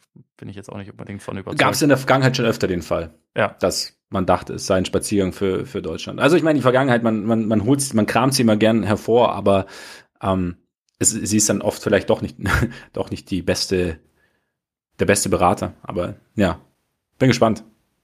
Was, was wäre dein Tipp in der Gruppe? Ich hätte es jetzt ehrlich gesagt, ehrlich gesagt. Also ich hätte, ich würde jetzt die, die, also Slowenien, Frankreich, Litauen, ja, auch aufgrund der Namen. Ich weiß nicht, ich weiß nicht, ob ich dann Deutschland immer automatisch etwas schlechter einschätze. Weißt du, was ich meine? Also so mhm. aus dem, ne, weil die anderen, wo die großen Namen da, Sabonis und, und, und Valenciunas und, und äh, Gobert und ähm, wie Doncic. spricht äh, Doncic, genau. Und nicht zu vergessen, ähm, Chicago Bulls Superstar Goran Dragic. Ja. Der, sich, irgendwie, der, der sich irgendwie bei diesem Spiel in Deutschland auch ein bisschen komisch verhalten hat auf der Bank. Also irgendwie ziemlich viel rumgepöbelt hat und dabei ziemlich einen Mist selbst ja, zusammengespielt ja, ja, hat. Irgendwie, irgendwie hatten die echt einen komischen Vibe. Vielleicht sind die Slowenen auch, äh, vielleicht werden die auch Letzter in der Gruppe. Wahrscheinlich, wahrscheinlich. Ich glaube, da, da, darauf läuft es hinaus. Ähm, nee, aber grundsätzlich würde ich sie auch, würde ich ja Deutschland auch auf, also ähm, trotz aller ähm, Unwägbarkeiten aufgrund von, von Verletzungen und Absagen und so würde ich Deutschland jetzt auch vor Bosnien und Ungarn sehen. Bosnien ist halt, wie gesagt, unangenehm, denke ich auch, also gerade mit Nurkic und so, aber ich hätte jetzt, ich würde sie jetzt auch auf Platz vier ein, äh, einlaufen sehen und dann halt mal gucken. Also wie du sagst, eine, eine Überraschung ist halt schon, ist halt schon immer möglich. Also es ist eigentlich, ich fand so bei diesen, bei diesen Fieberturnieren, kommt es schon relativ regelmäßig eigentlich dazu, ne? dass ein Team auf einmal irgendwie, irgendwie heiß läuft und es ist vielleicht auch einfach das Ding, dass du dass man uns aus der NBA weniger gewohnt ist, oder beziehungsweise als selbstverständlicher annimmt, wenn halt, no offense, die Magic dann doch mal äh, irgendwie die Warriors schlagen oder so in der Regular Season, einfach weil es halt eins von 82 Spielen ist. Ja. Und dann geht's halt irgendwie unter und, und, und es ist halt aber auch einfach, und bei, bei, so einem, bei so einem Turnier, das innerhalb von zwei Wochen stattfindet, ist es natürlich einfach größer, beziehungsweise weil es halt auch so ein bisschen do or die ist. Klar, Gruppe nicht, aber grundsätzlich, wenn du ein Spiel unnötig verlierst, hast du schon mal das, das berühmte Apple Battle dann irgendwie, irgendwie zu, zu bewerkstelligen. Und dann, da bin ich mal gespannt, könnte ich mir vorstellen, dass da auch für Deutschland die eine oder andere Überraschung mal, mal drin ist. Also ja, kann, ich kann es mir grad. auch vorstellen. Ich bin auch gespannt, also äh, ob so der, ob so das Thema Heimvorteil eine Rolle spielt. Also ja, weil ja. das war hier beim Supercup natürlich ganz, ganz interessant, weil gefühlt so die die serbischen Fans lauter waren als die deutschen Fans, obwohl sie mhm. sicherlich nicht in der Mehrzahl waren. Aber wie das so aussehen wird in Köln, bin ich schon echt gespannt. Also, weil, keine Ahnung, das erste Spiel gegen Frankreich ist, ist später am Abend so, die Erwartungen sind da. Vielleicht, vielleicht gelingt einem da ja auch einfach mal eine Überraschung. Ne? Also, das, es ist ja. ja, es ist ja durchaus möglich. Und vor der, vor der EM 2017 haben jetzt auch nicht unbedingt viele Leute davon geredet, dass Slowenien am Ende Gold holt und hat halt dann irgendwie. ja, absolut. Sie hatten natürlich auch einen ganz guten Typen da rumlaufen, aber also ich, ich glaube, in der deutschen Mannschaft steckt halt schon auch relativ viel Potenzial. Ich bin halt, bin halt total gespannt, ob sie es abrufen können. Also auch so dann halt über zwei Wochen wirklich äh, wieder und wieder, weil also die, diese ja. Gruppe ist halt auf jeden Fall einfach ein krasser Test, weil drei Mannschaften schon echt, also richtige Hausnummern sind. Ja, voll. Aber vielleicht ist auch irgendwie so Breakout-Turnier für, für Franz Wagner, so international. Also ich meine, jeder kennt Franz Wagner und, und er, hat ja, er hat eine extrem gute Rookie-Saison gespielt. Ja. Aber trotzdem hat das er, weiß ich nicht. Und, aber da das halt in Orlando war, geht das immer noch voll unterm Radar, wie gut er eigentlich war, ja. glaube ich. Und äh, das stimmt. Ich, ich kann mir schon auch vorstellen, dass da, dass da einiges geht bei ihm. Apropos Orlando, übrigens, weißt du, wen ich am, wen ich am Freitag gesehen habe? Live und in Farbe, Cole Anthony und Jalen Suggs. Bei diesem Dunk-Off? Das war so ein. Was genau nee, war, war so ein, ich ähm, habe irgendeinen kurzen Clip bei, bei äh, Twitter gesehen. Ja, genau. Äh, das war, also Mountain Madness hieß es, war, glaube ich, von, von Kicks mit organisiert oder von Kicks organisiert. Und es war halt in diesem, hier in München gibt es auch dieses Sugar Mountain, diese, ich glaube, eine ehemalige Zuckerfabrik, wo sie halt irgendwie Basketball-Courts auch in, also ich glaube, die Bayern Basketballer haben den sogar gespendet oder haben dann irgendwie, also er ist der Bayern Basketball, Basketball-Court irgendwie so. Der Bayern Basketball, Basketball-Court? Der Bayer Basketball. Kann man da vielleicht Court. noch das Wort Basketball einmal unterbringen, damit auch ja, der, der Basketball wird, geht? Ja, Basketball Doppelpunkt. Bayern Basketball Basketball Court für Basketballer und Basketballerinnen. Und Sehr so. gut. Ähm, ja, ne? Und äh, das ist ja alles ganz cool, weil es irgendwie von Künstlern irgendwie da gemacht ist. Und dann gibt es irgendwie Skatepark und, und, und, und ähm, Pumptrack für, für Mountainbiker und Biergarten und so, genau. Und da war halt dieses Event und ähm, ich glaube, was von Kicks und Bayern Basketball. Und es, war halt, es gab ein 3 gegen 3 Turnier, also ein Einladungsturnier ähm, dann eben diesen Dunk-Contest mit der Dunk-Elite. Die Bayern-Basketballer waren da und eben Jalen Suggs und ähm, Cole Anthony waren auch da. Und, und ja, hast, wir hast, dann auch mal hast du einen Gastauftritt im Podcast klar gemacht, oder? Ähm, nein. es war zu weit weg. Es war zu weit weg. Und ähm, ja, zu viele Leute um mich rum und äh, zu gut abgeschirmt und zu schüchtern auch. Ausreden. Muss man natürlich auch noch dazu sagen. Ausreden. Ja. Ich glaube, die einzige, einzige ist wahrscheinlich zu schüchtern. Äh, nee, aber war, war ganz witzig. Ich war, ich war auch überrascht, also da war ich echt überrascht, wie, wie klein die beiden sind, so gefühlt. Also mal so, ne? Normalerweise ist mir ja schon so gewohnt, dass die, äh, dass man nach oben guckt, aber die sind dann, ja, also wirken nicht richtig. Waren, aber, kam, na gut, sagt man ja immer so, aber kam ganz, ganz, ganz cool rüber, also gerade sehr aufgeräumt und ganz, ganz nett. War ein lustiges Event auf jeden Fall. Klingt gut. Von daher, ganz kurzer Schwank aus meinem Leben. Und äh, ganz kurz, aber das ist ja für, für Wagner ist natürlich auch das Zusammenspiel mit Schröder. Ich meine, er hat ja immer so dynamische Point Guards neben sich, ne? Und auch Scoring Point Guards neben sich. Also er weiß ja, wie er sich dazu bewegen hat. Ist ja auch gut. Ja. Um noch ein bisschen was Sportliches beizutragen. Absolut. ähm, die Rest, also du hast ja schon gesagt, zwei von drei Favoriten sind für dich dann Slowenien oder der zwei der drei Top-Favoriten in der deutschen Gruppe ist Slowenien, Frankreich. Ist der dritte Serbien oder Griechenland? Oder die Türkei? Ich bin, also eigentlich Serbien und mittlerweile bin ich aber so ein bisschen, bisschen unschlüssig, weil ich nicht weiß, ob sie defensiv gut genug sind. Ähm, aber offensiv sind sie es, also auf jeden Fall. ähm, und ja, ich, also ja, doch, eigentlich, doch, Serbien gehört in die, in die Top 3, glaube ich, würde ich schon sagen. Hm. Ja, ich meine, sie sind halt, ich meine, wie immer, mehr als Jokic, ne? Micic ja auch schon Euroleague MVP gewesen, ähm, auch ja, mit so ein bisschen NBA-Ambitionen und, und er war halt, war halt ja, extrem guter Playmaker aber ich glaube, äh, mittlerweile heißt es, dass er dabei sein wird, wahrscheinlich. Ja. Weil die haben ja, natürlich genau. auch wieder einige Ausfälle, ne? Also mit äh, Bogdanovic, der nicht dabei Bogdanovic. ist, Bielica hat sich, ja. glaube ich, auch in der Vorbereitung verletzt. Das sind natürlich auch schon Leute, die man irgendwie gerne sehen würde. ja. Theodosic hätte ich persönlich auch gerne gesehen, aber Svetislav Pesic wollte ihn halt einfach nicht sehen. Dadurch ist die Geschichte durch. Ja. Aber ja, es, es ist halt einfach ein, ein, krasses Team mit extrem viel, extrem viel Firepower. Auch, also äh, Lucic von, von Bayern ist ja auch einfach ein sauguter Euroleague-Spieler zum Beispiel, der auch dort irgendwie ja. so auf dem, auf dem Flügel echt vorangeht. Und ja, also über, über Jokic muss man nicht viel reden. Also die kann man, glaube ich, auf jeden Fall auch weit oben auf dem Zettel haben. Dazu immer gut Griechenland, klar, mit, mit Janis scheint ja auch das Team so ein bisschen mehr um Janis rum aufgebaut zu haben. Also weißt du nicht so, okay, jetzt mach mal, sondern halt, also mit Dimitris Tudis als, als Coach. Auch ja ein extrem guter Euroleague-Coach, ja jahrelang erstmal Assistant gewesen von, von äh, Ceko Bradovic, dem wahrscheinlich dem erfolgreichsten Coach der Euroleague-Geschichte, glaube ich, oder was Titel angeht. Ähm, und dann selber ja auch äh, Champion geworden mit, mit, mit Ceska und so und äh, der jetzt halt das, ja, schaut, dass er halt es Janis so leicht wie möglich macht, weil das war ja schon so ein bisschen so da das Thema auch bei der letzten WM, dass ja Janis sollte machen, das hat irgendwie nicht so richtig funktioniert. Also er also und er hatte die Gegner haben irgendwie drei Leute geschickt und dann gab es irgendwie den einen oder anderen Fehler und sah irgendwie ein bisschen komisch aus. War glaube ich nach seiner ersten MVP-Saison, oder? Täusche ich mich gerade? Nach der zweiten MVP-Saison, die WM? Äh, nach der ersten. nach der ersten. Ja, genau. Und dann, ja, dann war so ein bisschen, okay, irgendwie so richtig funktioniert es nicht. Und bis jetzt so in der Vorbereitung sieht es ja so aus, als sei Janis durchaus bereit, ähm, zu dominieren, zerstören und Schmerzen zuzufügen. Absolut. Räumt auch ähm. alles aus dem Weg, was, also ich glaube auch mit der mit der ja. etwas anderen Defense äh, im Fieberbasketball kommt er jetzt doch ein kleines bisschen besser zurecht. Auch wenn wenn Gilbert ja. Arenas anderer Meinung ist, entwickelt sich der Typ ja doch noch ein kleines bisschen auch weiter in seiner. Oh man, ja, ja, ja, ja, ja. ja. So ich wollte ich wollte es eigentlich gar nicht erwähnen. Es, es fiel mir nur gerade ein. Das ist äh, ja. schwierig. Weißt du, ich finde es immer so ein bisschen schade. Man kann, man kann ja irgendwie auch so einen Kritikpunkt äußern, aber es ist dann halt immer so, so, so ein Extremding. Also weißt du, es ist dann so. Ja, wenn man nach dem Motto, Sinnvolles ja, beizutragen hat, kann man eigentlich auch einfach die Klappe halten. Ja, also, aber so, weißt du, so, aber kann man auch.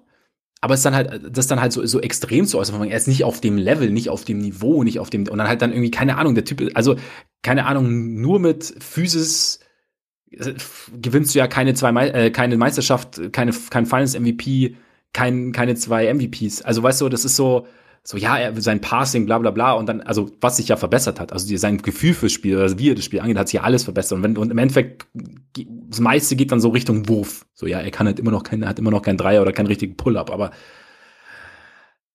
es ist ja, einfach alles, also keine Ahnung, großartiger Schwachsinn gewesen.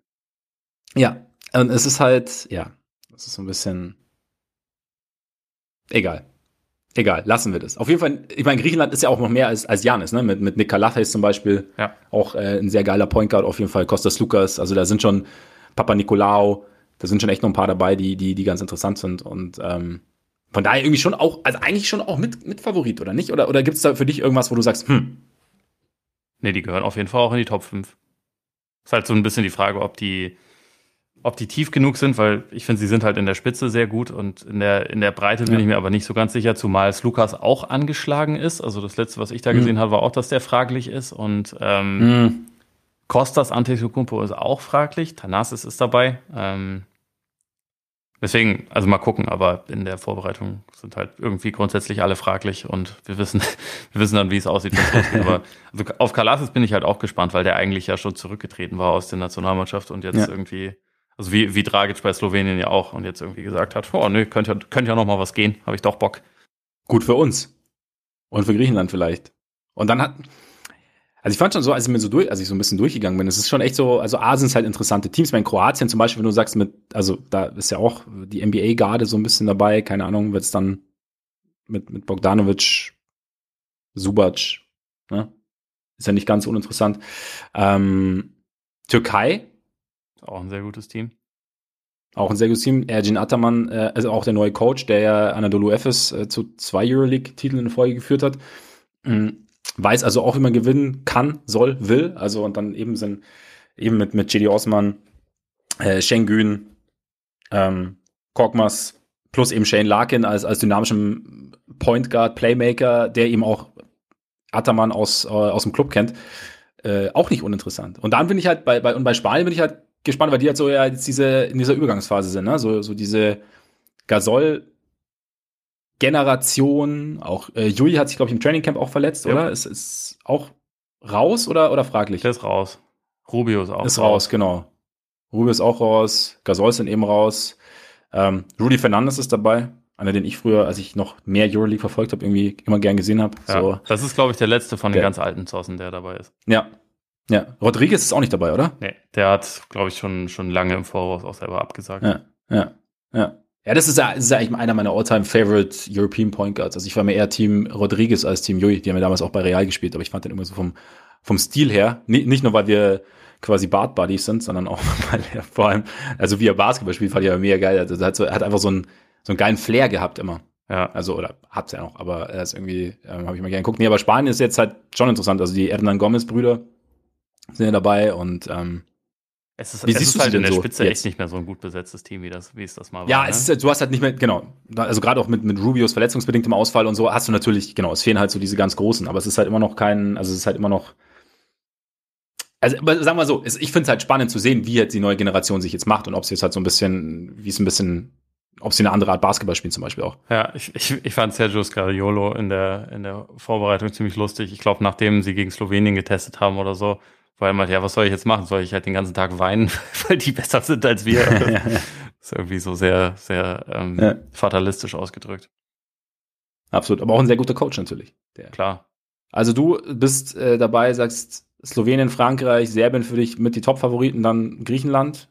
Ja, Griechenland kann Türkei. man wahrscheinlich auch noch mit in die Gruppe zählen und ja. äh, dann Litauen, Türkei. Äh, die Italiener hatte ich eigentlich auch relativ weit oben, aber ohne ja. Gallinari glaube ich daran halt Gut. nicht mehr unbedingt. Ja. Das ist halt echt bitter. Boston Celtics Superstar Gallinari, ja. Ja.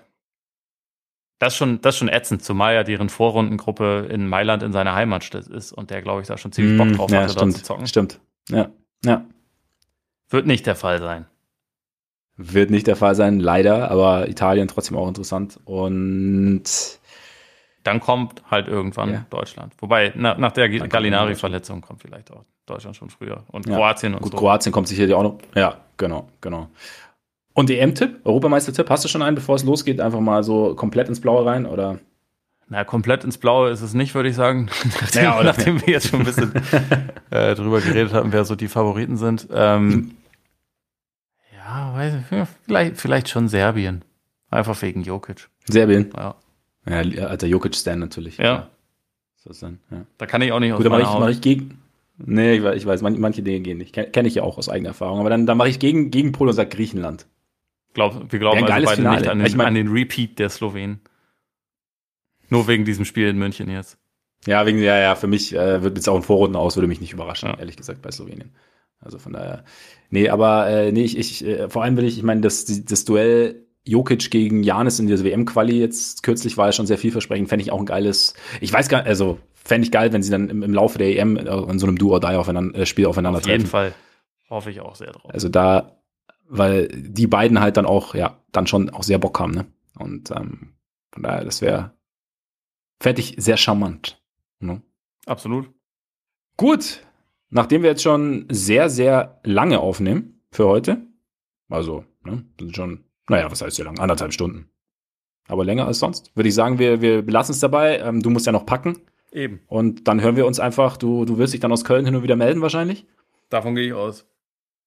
Davon gehe ich Mikro aus. Mikro wird auf jeden Fall auch dann eingepackt, wenn wir jetzt durch sind. Sehr gut, sehr gut. Vielleicht äh, fällt ja doch eine Stunde oder zwei Stunden Exklusivinterview mit Jokic und Janis zusammen ab. Ja, vielleicht. Die beide nicht in Köln sind, aber egal. Wir können ja, wir können ja auch einfach eine Schalte machen. genau. Wir kriegen es auf jeden Fall hin. Wenn es jemand hinkriegt, dann du, Ole. Also. Danke. Von daher. Ähm, ich bin auf jeden Fall gespannt. Ich freue mich drauf und ähm, ich wünsche dir viel Spaß. Danke. Und ansonsten äh, bedanken wir uns recht herzlich für eure Aufmerksamkeit. Schön, dass ihr dabei wart. Solltet ihr uns abonnieren wollen, geht es auf allen Plattformen. Apple Podcasts, hinterlasst uns da sehr gerne Rezensionen. Spotify, Deezer, Amazon Music, Google Podcasts, wo auch immer ihr eure Podcasts hört. Wir sind da. Und ähm, folgt uns auch gerne auf Twitter und oder Instagram. Und wenn ihr Lust habt, schaut auch gerne mal bei Patreon vorbei. Und jetzt würde ich sagen, genießt euren Tag, euren Abend, euren Morgen, genießt die EM und bis bald hoffentlich. Reingehauen.